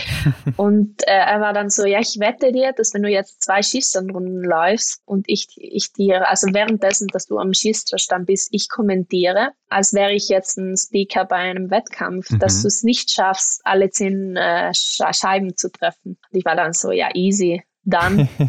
und das erste Schießen verlief auch gut und dann kurz vor dem zweiten Schießen äh, war es so, jetzt stell dir vor, du bist bei einer Weltmeisterschaft auf der Eins und es geht um Leben oder Tod. Entweder du triffst alle fünf oder die, die Messe ist gelesen. Und ich hatte dann wirklich also ohne Intensität, ohne groß irgendwie einen mega Anlauf gemacht zu haben, habe dann drei Scheiben verfehlt. Mhm. Nur, also nur mit seiner Aussage hab, hatte ich ein totales Kopfkino und ja, wir haben dann nach, im Nachhinein über das Training gesprochen und da war es so, ja, früher oder später wirst du dich in so einer Situation befinden und es ist einfach wichtig, dass du dich isolieren kannst und hat mir dann einige Tricks und Tipps gegeben, wie ich so eine Situation handeln könnte und ich habe dann im Wettkampf in Oberhof in der Staffel darauf zurückgegriffen. Mhm. Ah, okay. Ja, verrückt. Aber krasse Story auf jeden Fall. Das ist auch dann ausgerechnet in dem Jahr gemacht wurde und dann wirst du auch noch, also verrückt. Genau. Ja, ähm, aber lass uns nochmal zurückgehen auf diese Staffelrennen. Du übergibst ja dann auf Lisa Vitozzi, die dann äh, ein bisschen Vorsprung hat eben auf Deutschland. Und die bringt dann die Goldmedaille ins Ziel am Ende. Du bist Weltmeisterin mit damals 21 Jahren. Aber wie fühlt sich das denn jetzt heute an, Hanna? Ist das so greifbar für dich? Ein Stück weit und ein Stück weit noch nicht wirklich. Ähm, es ging alles so schnell ähm, vom ersten Weltcup in, in, in dem Jahr oder in, in der letzten Saison zurück in den E-Book Cup dann Medaille, Sieg, äh, wieder zurück äh, Richtung Position 60 bis 80. Ein Auf und Ab auch ähm, der Formkurve und der äh, Emotionen. Dann Antolz, also die Nachricht, ja, du darfst in Antolz starten. Super euphorisch, äh, die Staffel in Antolz, ja, wieder nicht so gut gelernt. Ähm, dann äh, die Quali zur Weltmeisterschaft, wieder mega happy hatte dann doch gute Rennen. Also es, es, es ging einfach Schlag auf Schlag. Es war viel zu verarbeiten und es war so unerwartet, dass es für mich so unrealistisch war, dass ich das, glaube ich, auch noch Monate nachher nicht oder auch heute noch, noch nicht so ganz realisiert habe. Weil das, glaube ich, auch das Schöne daran. Ja, und besonderer war ja auch nochmal für Italien generell, dass ihr ja Geschichte geschrieben habt. Ne? Also genau, ihr wart ja die erste italienische Damenstaffel, die überhaupt dann Gold holen konnte. Nimmst du das denn selbst wahr, dass du jetzt dann da auch Teil der Sportgeschichte bist? Na, also ja, es ist, wie ich noch nicht ganz realisiert habe, dass da eine Medaille ist, glaube ich, habe ich auch das nicht äh, realisiert und ist jetzt für mich persönlich nicht so ähm, relevant, sagen wir es mal so. Ja, ich glaube, in dem Moment, das Einzige, was man wirklich realisiert, ist, dass ähm, die ganze harte Arbeit vom ganzen Team, weil ähm, es, es, es, also die Medaille haben ja nicht nur wir vier als ähm, als Athletinnen gewonnen, sondern da steckt ein ganzes Team dahinter, Coaches, Siemens, äh, Physiotherapeuten, der Koch, den wir ständig mithaben, mithaben ähm, Familien, Freunde, ähm, Teamkolleginnen und ja, also ich glaube, für, ähm, für die Menschen rundherum war das wichtiger als für uns in dem Moment. Ja, ich glaube, das kommt irgendwann, ne? In 20 ja, Jahren oder so, wenn dann irgendwann wieder gezeigt wird, hier damals Oberhof 2023, da holen die italienischen Damen zum ersten Mal Gold. Und genau. äh, ja, vielleicht sind sie dann wieder in der Position. Wer weiß, wer weiß. Aber dass du ja hier in dieser Staffel läufst, das war ja zunächst gar nicht so klar, ne? Denn deine Kollegin und Freundin Rebecca Passeler, die hat ja vorab wirklich alle Damenstaffeln bestritten und stand dabei ja auch zweimal mit auf dem Podium. Und auch bei der WM hattet ihr so ziemlich ähnliche Ergebnisse, aber aus welchen Gründen hat man sich denn dann doch für dich entschieden? Ich glaube, also es war bestimmt nicht eine einfache Entscheidung, auch weil sie ja. wirklich gegen jede Logik gehen mhm. in dem Moment. Ich glaube, von außen war es ja auch schwierig zu verstehen. Ja, ich glaube, sie hatten in dem Moment einfach das Gefühl, dass ich vielleicht ein bisschen eine bessere Form hatte. Und ähm, da die Rennen ja so ähnlich waren, haben sie sich dann, glaube ich, deshalb für mich entschieden, weil sie sich gedacht, oder ich denke mal, dass die sich dachten, ja, okay, sie hat es dann schon bewiesen, dass sie auch dass sie auch gut schießen kann, dass sie treffsicher sein kann. Also ich glaube, da hätte es kein richtig und kein falsch gegeben. Es war, ja, es war eine schwierige Entscheidung. Ich, also ich hätte nicht wollen, ähm, in der Situation der ja. Trainer zu stecken oder ja. hätte nicht in deren Schuhe sein wollen, ja. Und ich habe sie auch anfangs nicht verstanden, die Entscheidung. Ich war ja. auch anfangs so, seid ihr euch sicher? vor allem weil ich nicht damit gerechnet habe, auch nicht nach den Erge einzelnen Ergebnissen da einfach Antholz, ja, Antholz, äh, das passiert ist, was passiert ist und sie wirklich gute Staffeln hatte. Ja. Deshalb auch, ja. Wie seid ihr dann untereinander mit dieser Situation umgegangen? Also du und Rebecca? Gut, ich glaube, wir haben, also unsere Freundschaft geht so weit zurück, dass wir es der anderen komplett äh, gönnen. Und das war dann auch schön, ähm, als ich nach dem Wettkampf zurück ins Zimmer gekommen bin, dann habe ich sie in Tränen vor mir stehen sehen und sie war so, ja, ich, also ich gönn's euch ähm, von ganzem Herzen. Und ich bin froh, dass du dabei warst. Also es war nie, dass man, dass ich jetzt meinerseits hätte sagen können, ich habe äh, Neid oder ähm, ja von ihr ähm, in, ja, verspürt, mhm. sozusagen. Also es, ich hat, hatte immer das Gefühl, sie gönnt mir komplett. Und ja. so wäre es auch umgekehrt gewesen. Und, ähm, also ihr seid auch wirklich beste Freundinnen, oder? Jetzt außerhalb vom Sport. Ja. Ja, okay. ja. ja gut, dann kann man das natürlich nachvollziehen. Ähm, aber für dich hätte es ja eventuell sogar noch die Option gegeben, bei der JWM in Kasachstan dabei zu sein. Ne? War das denn noch ein Thema auch vorab irgendwann in der Saison oder generell? Vorab, also die Trainer sind unseren Fragen immer ein bisschen ausgewichen, als wir nachgehakt haben, ob das denn eine Möglichkeit wäre. Ähm, ich glaube einfach auch, dass sie schauen wollten, wie es bei den Großen läuft. Ich habe dann schon während der WM in Oberhof ähm, die Info bekommen, dass ich nicht nach Kasachstan fahren werde, einfach weil es zu gut gelaufen ist und weil sie wollten, dass wir ähm, im Weltcup weiterhin starten, weiterhin ja Erfahrung sammeln dass sie einfach dachten, ja, also es wäre unserem Niveau in dem Moment besser bekommen, ja. Ja, hier kann man ja auch wieder sagen, so war es auch, ne? Denn du bleibst weiterhin im Weltcup bis zum Abschluss in Oslo und in Östersund, äh, darauf wollte ich jetzt hinaus, da stellst du ja dann auch nochmal mit Platz 17 im Einzel eine neue persönliche Bestleistung auf. Was sagst du jetzt selber so über deinen vergangenen Winter? Ja, also krass, glaube ich, beschreibt es ganz gut. ähm, krass und unerwartet, auf jeden Fall. Also ich wusste, dass ich, dass ich gut in Form war. Äh, ich wusste, dass ich auch äh, mental in der Verfassung war, um jetzt gute Resultate einzufahren. Ich hätte mir aber nie erträumen können, dass es so ein Winter wird. Also nie im Leben. Ja. Und ich hätte auch unterschrieben, hätte mir vor der Saison jemand gesagt, ja, hör zu, das sind deine Ergebnisse dieses Jahr. Ja. ja. klar, mit der Staffel ging ja auch nicht viel mehr, das muss man mal so sagen. Nein. Ähm, aber was waren denn so für dich die größten Learnings, die du aus der Saison jetzt so mitnehmen konntest? Ja, schwierig zu sagen. Also bestimmt, wie man äh, gewisse Situationen, gewisse Sek Drucksituationen ähm, bewältigen kann. Wir haben aber auch, ich glaube, jedes einzelne Rennen, jeder einzelne Wettkampf hat so eine kleine Lektion in sich.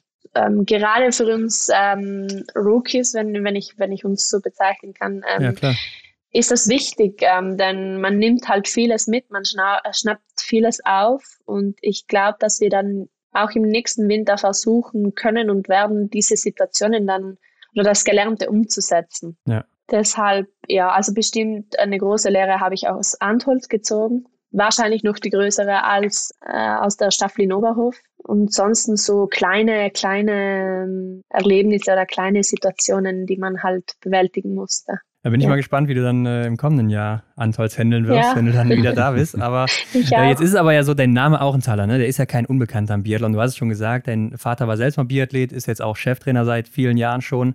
Merkst du das denn selber auch, dass du mit diesem Namen irgendwie unterwegs bist und äh, wirst damit auch irgendwie positiv wie auch negativ konfrontiert? Eigentlich noch nicht wirklich. Also ich weiß nicht, ignoriere ich die Sache vielleicht ein bisschen oder ja, also mir ist es auch nicht wirklich wichtig. Ich meine, ich bin ich und mein Vater ist mein Vater und wenn mich jemand kennenlernt, dann für die Person, die ich bin und nicht für oder aufgrund des, des Namens, den ich, den ich habe. Und ja, ich glaube, das sollte, das sollte auch jeder so ein bisschen für sich mitnehmen, weil ich glaube, jeder lebt ja sein Leben und man kann von Grund aus verschieden sein. Deshalb, ja, es, ähm, ich versuche es auch nicht an mich ranzulassen, ehrlich gesagt. Denn, mhm. ja, wie gesagt, ich bin ich und ich bin, ja.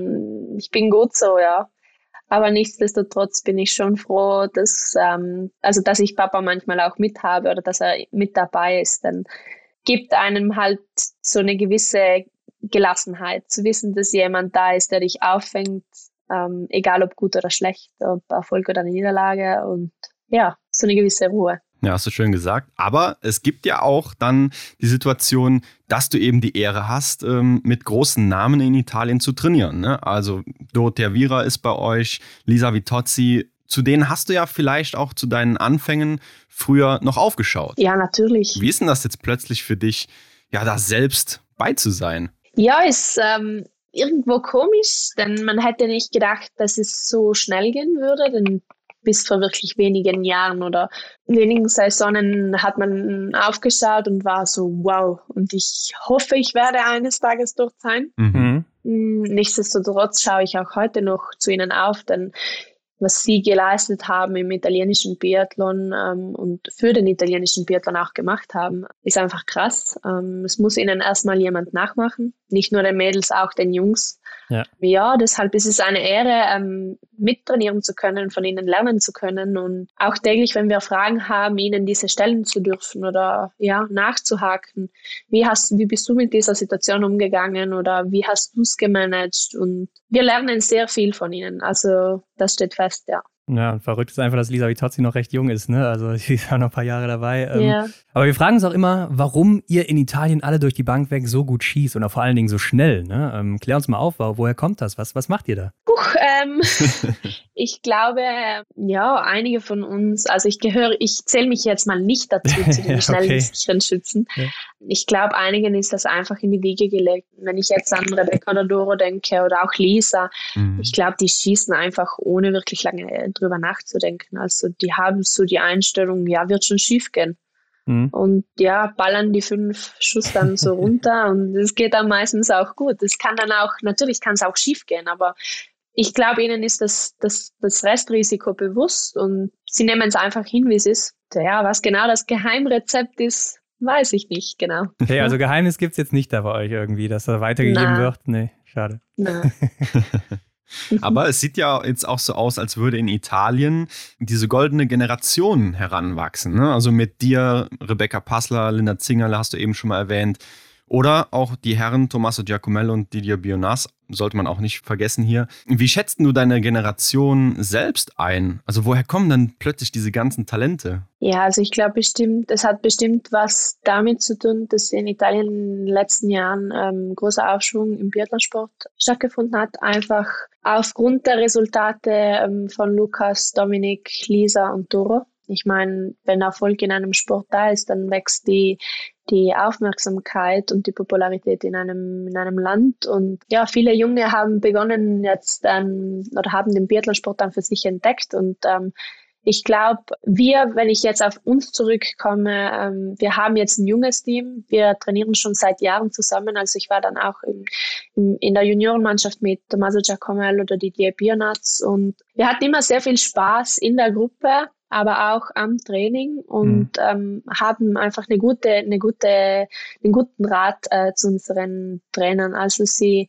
sie sind dann auch mal offen, um ähm, Spaß zu haben oder um um mal äh, was zu machen, was man jetzt nicht ähm, jeden Tag machen würde oder ja, sind einfach auch offen für Neues, aber ihnen ist der Spaß, also der Spaß fehlt die. Weißt du denn auch, wie das zahlenmäßig ist? Also jetzt im Vergleich zu eurer Jugendzeit oder ganz früher, sagen wir mal mit 12, 13, gibt es da jetzt mehr in Italien in diesem Bereich oder weniger? Ja, bestimmt. Also ich weiß jetzt nicht genau zahlenmäßig, aber wenn wir jetzt so bei den italienischen Meisterschaften dann am Saisonsende ja. ähm, die Wettkämpfe bestreiten, dann sind jetzt ähm, in den Kategorien sind zumindest, also in den jüngsten sind manchmal auch bis zu 50, 60 Leute. Mhm. Und ähm, als ich in der jüngsten Kategorie äh, war, da waren maximal 20, wenn es wow, gut ging, ja. 15. Also ja. es ist schon, ja, es ist schon eine große Bewegung ja, ja. geworden, ja. Sehr gut, auf jeden Fall. Also da, da kommt ja einiges nach anscheinend. Aber lass uns mal auf den, den aktuellen Part jetzt bei dir so fokussieren. Wie läuft die Vorbereitung momentan? Ja, momentan eigentlich gut. Ähm, ich kann es heuer ein bisschen mehr genießen als letzten, letzten Sommer. Einfach da vielleicht so ein bisschen abgehärtet sind wir. Wir haben, ja, wir versuchen neue Sachen, wir versuchen aber auch vieles vom letzten Jahr mitzunehmen. Ja, und im Großen und Ganzen ist bis jetzt gut gelaufen auch wenn ich Anfang der Saison also ein bisschen mich zurückhalten musste, da ich im Frühjahr habe ich kleine Operationen an der Nase vorgenommen, da ich nicht so gut äh, atmen konnte. Mhm. Ja, ja. Und habe mich dann einfach ein bisschen zurückgehalten und mehr am, am, auf dem Rad trainiert. Und jetzt ist es spitze. Also ja, Geht gut. gut. ja. Sehr gut. Was sind das so für neue Dinge, die du mit ins Training einnimmst, die letztes Jahr noch übergeblieben sind, beziehungsweise die letztes Jahr gefehlt haben? Ja, also ich glaube einfach neue, neue Arten von Intensitäten, ähm, neue Trainingsphilosophien und auch für jeden selbst neue Ziele. Mit den Lektionen und mit den Resultaten, die wir mitgenommen haben, geht man das Training natürlich auch anders an dieses Jahr. Und weil es ein bisschen konkreter alles ist. Also man hat ein, bisschen besseren und konkreteren Bezug zu, ähm, wo man sich nächsten Winter ähm, platzieren möchte, wo man sein möchte, was man erreichen möchte. Ich glaube, das macht einen großen Unterschied. Ja, das kann ich mir vorstellen. Ähm, was steht denn jetzt noch im Sommer bei dir an? Oder jetzt in der Vorbereitung? Also, nächste Woche haben wir die italienische Meisterschaft. Ach, im ähm, Sommer, ja? Echt? Ist sie schon ja, wieder? Mhm, okay. Sommermeisterschaft. ja. Und dann geht es erstmal in den Urlaub. Eine Woche noch relaxen und ähm, Energie äh, sammeln und dann ja in die Herbstpause, die ich ehrlich gesagt nicht so gern habe, oder mhm. halt in die Herbstphase, dass einfach in Antholz regnet es viel. okay.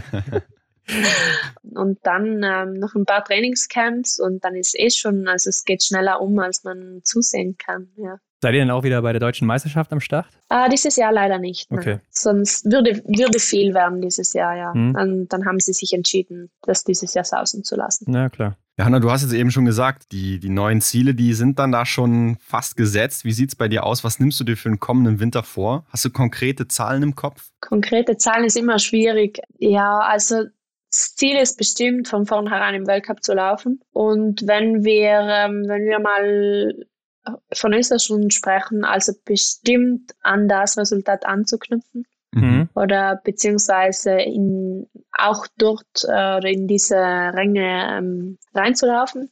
Äh, mir ist bewusst, dass es nicht einfach wird. Ich meine, ähm, jeder trainiert und es ruht sich keiner aus. Jeder entwickelt sich weiter und es kommen dann auch neue Leute dazu, die man oft im letzten Jahr nicht auf dem Schirm hatte. Aber ja, ich ich glaube, dass mit dem Training, das wir aktuell absolvieren und äh, mit harter Arbeit, dass man dorthin kommen kann. Und es wäre natürlich toll, die, die 15 anzuknabbern. Ja.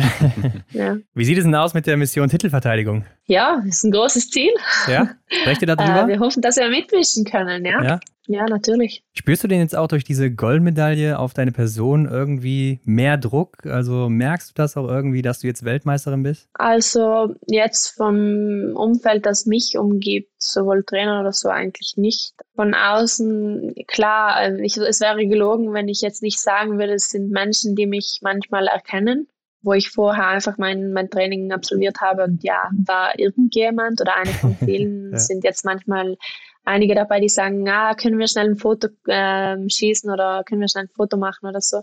Aber ja, also ich schaue dann schon, dass ich mich auf mich konzentriere und nicht, dass die ganze Sache nicht zu viel ranlasse und auch nicht das Training vernachlässige, weil das, das würde ja nicht gehen, würde ich ja noch selbst draufzahlen. Ja, klar, vor allem in deinem Alter, ne? Also da, da sollte man schon genau. ein bisschen drauf gucken. Ähm, aber was ist denn für dich jetzt so noch das nächste große Ziel im Biathlon? Ja, also ich glaube, wenn ich es mich anspreche, wird es ihr ansprechen, Heimolympiade. ähm, Heimolympiade wäre natürlich das, äh, wenn wir jetzt langfristig sprechen, das große nächste, das große oder das nächste große Ziel.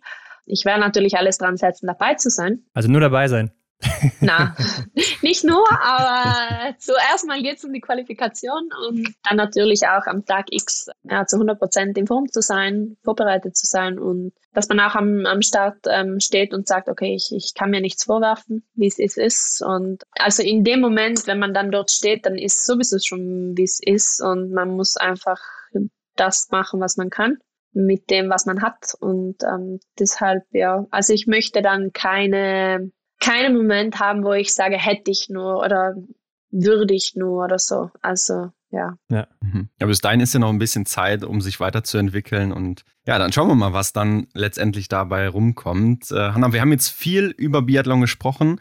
Wenn du Biathlon jetzt mal ausblendest bei dir und du hast Freizeit, womit verbringst du dann deine Zeit? Uh, also ich bin sehr viel im Auto. Ja, im Auto. ähm, ja, weil hm? ich ähm, viele Freunde habe, die ziemlich ähm, oder ein, ein Stück von mir weg wohnen. Mhm, ja. Das heißt, ich setze mich dann ins Auto, äh, fahre Freunde besuchen. So wie man sich halt das typische italienische Leben eines äh, jungen ja, Menschen auch vorstellt. Also dann auch mal ein Aperitif trinken oder ähm, abends dann mal rausgehen, ohne, ohne jetzt groß was weiß ich was zu machen, aber einfach mit den Freunden sein, ähm, die Zeit genießen, mal zum See, ein ähm, bisschen schwimmen. Aber muss man da als Sportlerin nicht auch viel verzichten auf Dinge? Ja, natürlich. Ähm, aber ich glaube, man kann, äh, man kann auf Dinge verzichten und sie trotzdem erleben. Das heißt, wenn ich jetzt mit Freunden unterwegs bin, dann bin ich halt der, der Taxifahrer oder ja, ja, klar was halt oder wie es halt auch dann, dann eben ist. Ähm, und ähm, ich glaube, es hängt immer davon ab, ob man es, man es, wie man es sieht, also wie man die Situation sieht und wie man sie dann lebt. Weil wenn man ständig nur im Hinterkopf hat, ja, ich muss auf das verzichten und auf das verzichten und auf das verzichten, dann wird man es nie genießen können oder wird man gewisse Sachen nie genießen können. Und ich glaube, es ist dann einfach auch wichtig, dass man sagt, ja, okay, das kann ich nicht machen, Dafür können meine Freunde ähm, das nicht machen oder werden sie das nie verstehen können. Mhm. Also es hat dann immer Pro und Kontras. Ja, klar, kann man verstehen. Und ich denke, mental ist es auch wichtig, ne, dass man da irgendwie so sein, seinen Weg geht. Und am wichtigsten ist wahrscheinlich, dass du am nächsten Tag das Training noch gut durchziehen kannst. Genau. Ohne Einschränkungen und dann wird es schon funktionieren. Ja. Aber Hanna, wir haben zum Abschluss noch eine Rubrik, die wollen wir natürlich auch noch mit dir machen. Schnellfeuer. So heißt sie. Das sind Fragen und Aufgaben, die kannst du kurz und knackig beantworten mit einem Wort ja. in einem Satz. Hast du ein Ritual vor jedem Rennen? Ähm, Musik hören. Okay, was ist denn dein Lieblingsort von allen, die du bisher besucht hast, außer Antolz natürlich? Oslo, glaube ich. Welche ist deine Lieblingsdisziplin? Äh, Mann gegen Mann, also Massenstartverfolgung. Äh, stehen oder liegen schießen? Stinkt.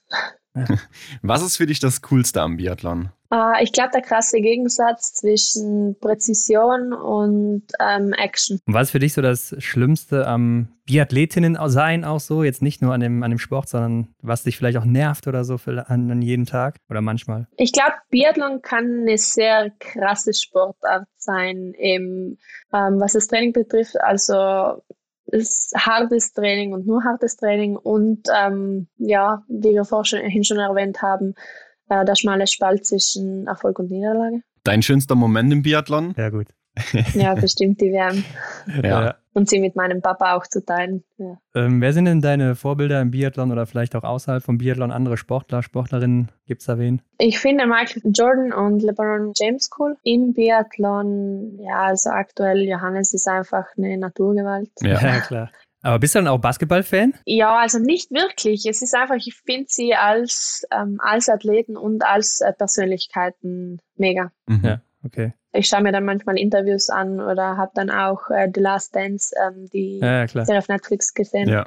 Und ja, das fasziniert schon. Also das Mindset, das die haben, ist auch, finde ich cool, ja, coole Einstellung. Ja, wobei Michael Jordan ist ja so ein bisschen kritisch manchmal auch beäugt worden, ne? Von, von Mitspielern oder Ja. so. Aber Ja, ja, ja, ich weiß, was du meinst, auf jeden Fall. Ja. Dann stell dir vor, du kannst dir jetzt den besten Biathleten oder die beste Biathletin der Welt zusammenstellen. Wen würdest du wählen? Es ist auch egal, ob Mann, Frau, aktiv oder inaktiv. Aber wir geben jetzt die Kategorien vor, ja? Also, wen würdest du zum Beispiel im Liegenschießen wählen? ich glaube, Sturla Holmlagreit ist eine Punk. Auf jeden Fall.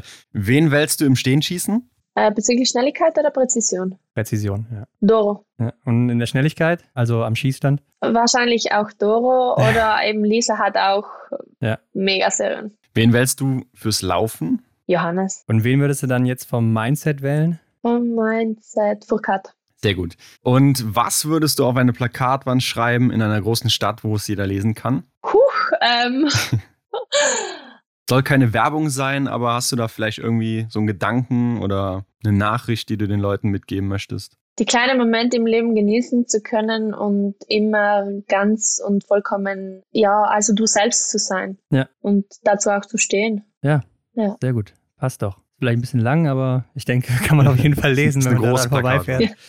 Oder wenn du gerade im Auto sitzt, ne, und dann unterwegs bist zu deinen Freunden, kannst du es dann irgendwo sehen, dann da. Aber ja, perfekt, Hanna. Damit sind wir auf jeden Fall durch und äh, wir sind auf jeden Fall mal gespannt, wie es weitergeht. Ne? Also die Mission Titelverteidigung hast du ja schon gesagt, ist ein Ding bei euch, aber wird das Mhm. funktionieren oder nicht und wie es auch mit dir weitergeht? Ich bin gespannt, aber sag unseren Zuhörern doch gerne noch, wo können sie dir folgen, wo können sie dich finden? Auf Instagram unter hanna.auchenthaler. Sonst nichts, also Facebook oder so, ist das noch ein Ding? Nee. Facebook bin ich relativ inaktiv. Okay, okay. Ja gut, auf jeden Fall dann auf Ja. Instagram wird man sicherlich direkt finden. Äh, hast du wahrscheinlich auch einen blauen Haken, ne? Gehe ich mal von aus. Ja, noch nicht. Ah, okay, na gut. Arbeite Also, daran. kommt Ja. noch, okay. Ich denke, als Weltmeisterin dürfte das nicht so schwierig sein. Aber ja, viel Erfolg, vielen Dank und bis zum nächsten Mal hoffentlich. Dankeschön, ja, danke für die Einleitung. Hat Spaß gemacht und äh, bis zum nächsten Mal. Ja, Mission Titelverteidigung, Hendrik. Das ist wohl das Ding in Italien. Mhm. Aber aus ihrer Sicht, glaube ich, gibt das doch echt nochmal enorm viel Power. Wenn du so jung auch schon Weltmeisterin wirst, dann weißt du einfach ja im Kopf immer, du hast irgendwie das Zeug vorne mitzuspielen. Das auf jeden Fall. Und ich fand auch sehr gut von den Trainern in der Hinsicht, dass sie dann doch noch das Vertrauen hatte. Ne? Das war ja wirklich nochmal schwierig zu ja, entscheiden eigentlich, ob jetzt Rebecca Passler die Staffel läuft oder Hanna. Und ja, das fand ich schon gut und ich glaube, davon kann man auch dann wirklich weiter profitieren, ne? dass man da so das Vertrauen bekommen hat und ja, dass man auch dann selber weiter stärker an sich glaubt. Ja, ich denke auch in Italien ist dieses Ding, dass da jetzt so einige auf dem ähnlichen Niveau unterwegs sind. Passler, Auchenthaler, Komola. Vielleicht kommen da andere Junge noch dazu in den nächsten Monaten, Jahren. Und das pusht natürlich auch untereinander nochmal dann eben. Und man weiß einfach, klar, zwei Plätze sind weg mit Doro und Lisa, aber die anderen beiden, die sind hart umkämpft und dann Mhm. gibst du natürlich auch nochmal alles hier. Ja, und dann hat sie natürlich den Vorteil, dass in der Familie ihr Vater eben dann einer der wahrscheinlich wertvollsten Berater für sie ist. Ja, die Story, die war ja wir- wirklich grandios. Ja, zu diesem Zeitpunkt. Also, das kann ja sein, dass man das irgendwann mal macht. Sagen wir mal, vor drei, vier Jahren wäre das so gewesen. Aber dass es Ja. ausgerechnet in dem Winter passiert, bevor sie Weltmeisterin wird und sie dann so explizit drüber sprechen, das finde ich schon echt verrückt. War vielleicht das, was ihr am Ende geholfen hat oder vielleicht auch dieser Fail aus Antolz, aus dem sie dann eben gelernt hat. Aber Italien allgemein, echt mit dieser Generation, die da heranwächst aktuell. Eine interessante Nation im Biathlon. Aber Leute, in dieser Woche verpasst nicht das Martin Foucault Nordic Festival. Da geht's rund in Frankreich. Infos zu Hanna und zu uns findet ihr wie immer in den Show Notes. Gebt uns auch gerne Feedback privat, bei Instagram, per Mail, wie auch immer. Oder falls ihr Fragen habt. Dann bleibt mir doch nur noch zu sagen, abonniert uns auch bei Spotify, iTunes, wo auch immer ihr uns hört. Gebt uns fünf Sterne, drückt auf die Glocke, teilt es überall. Und dann sind wir in der nächsten Woche wieder zurück, Hendrik, Yes. mit den Ergebnissen vom Nordic Festival. Zweiter Teil Sommer-WM und natürlich einem neuen Gast. Lasst euch überraschen. Bis dahin, macht's gut. Ciao. Bis dann. Ciao. Das war die Extra-Runde mit Ron und Hendrik für diese Woche. Neue Folgen gibt es jeden Montag, überall, wo es Podcasts gibt.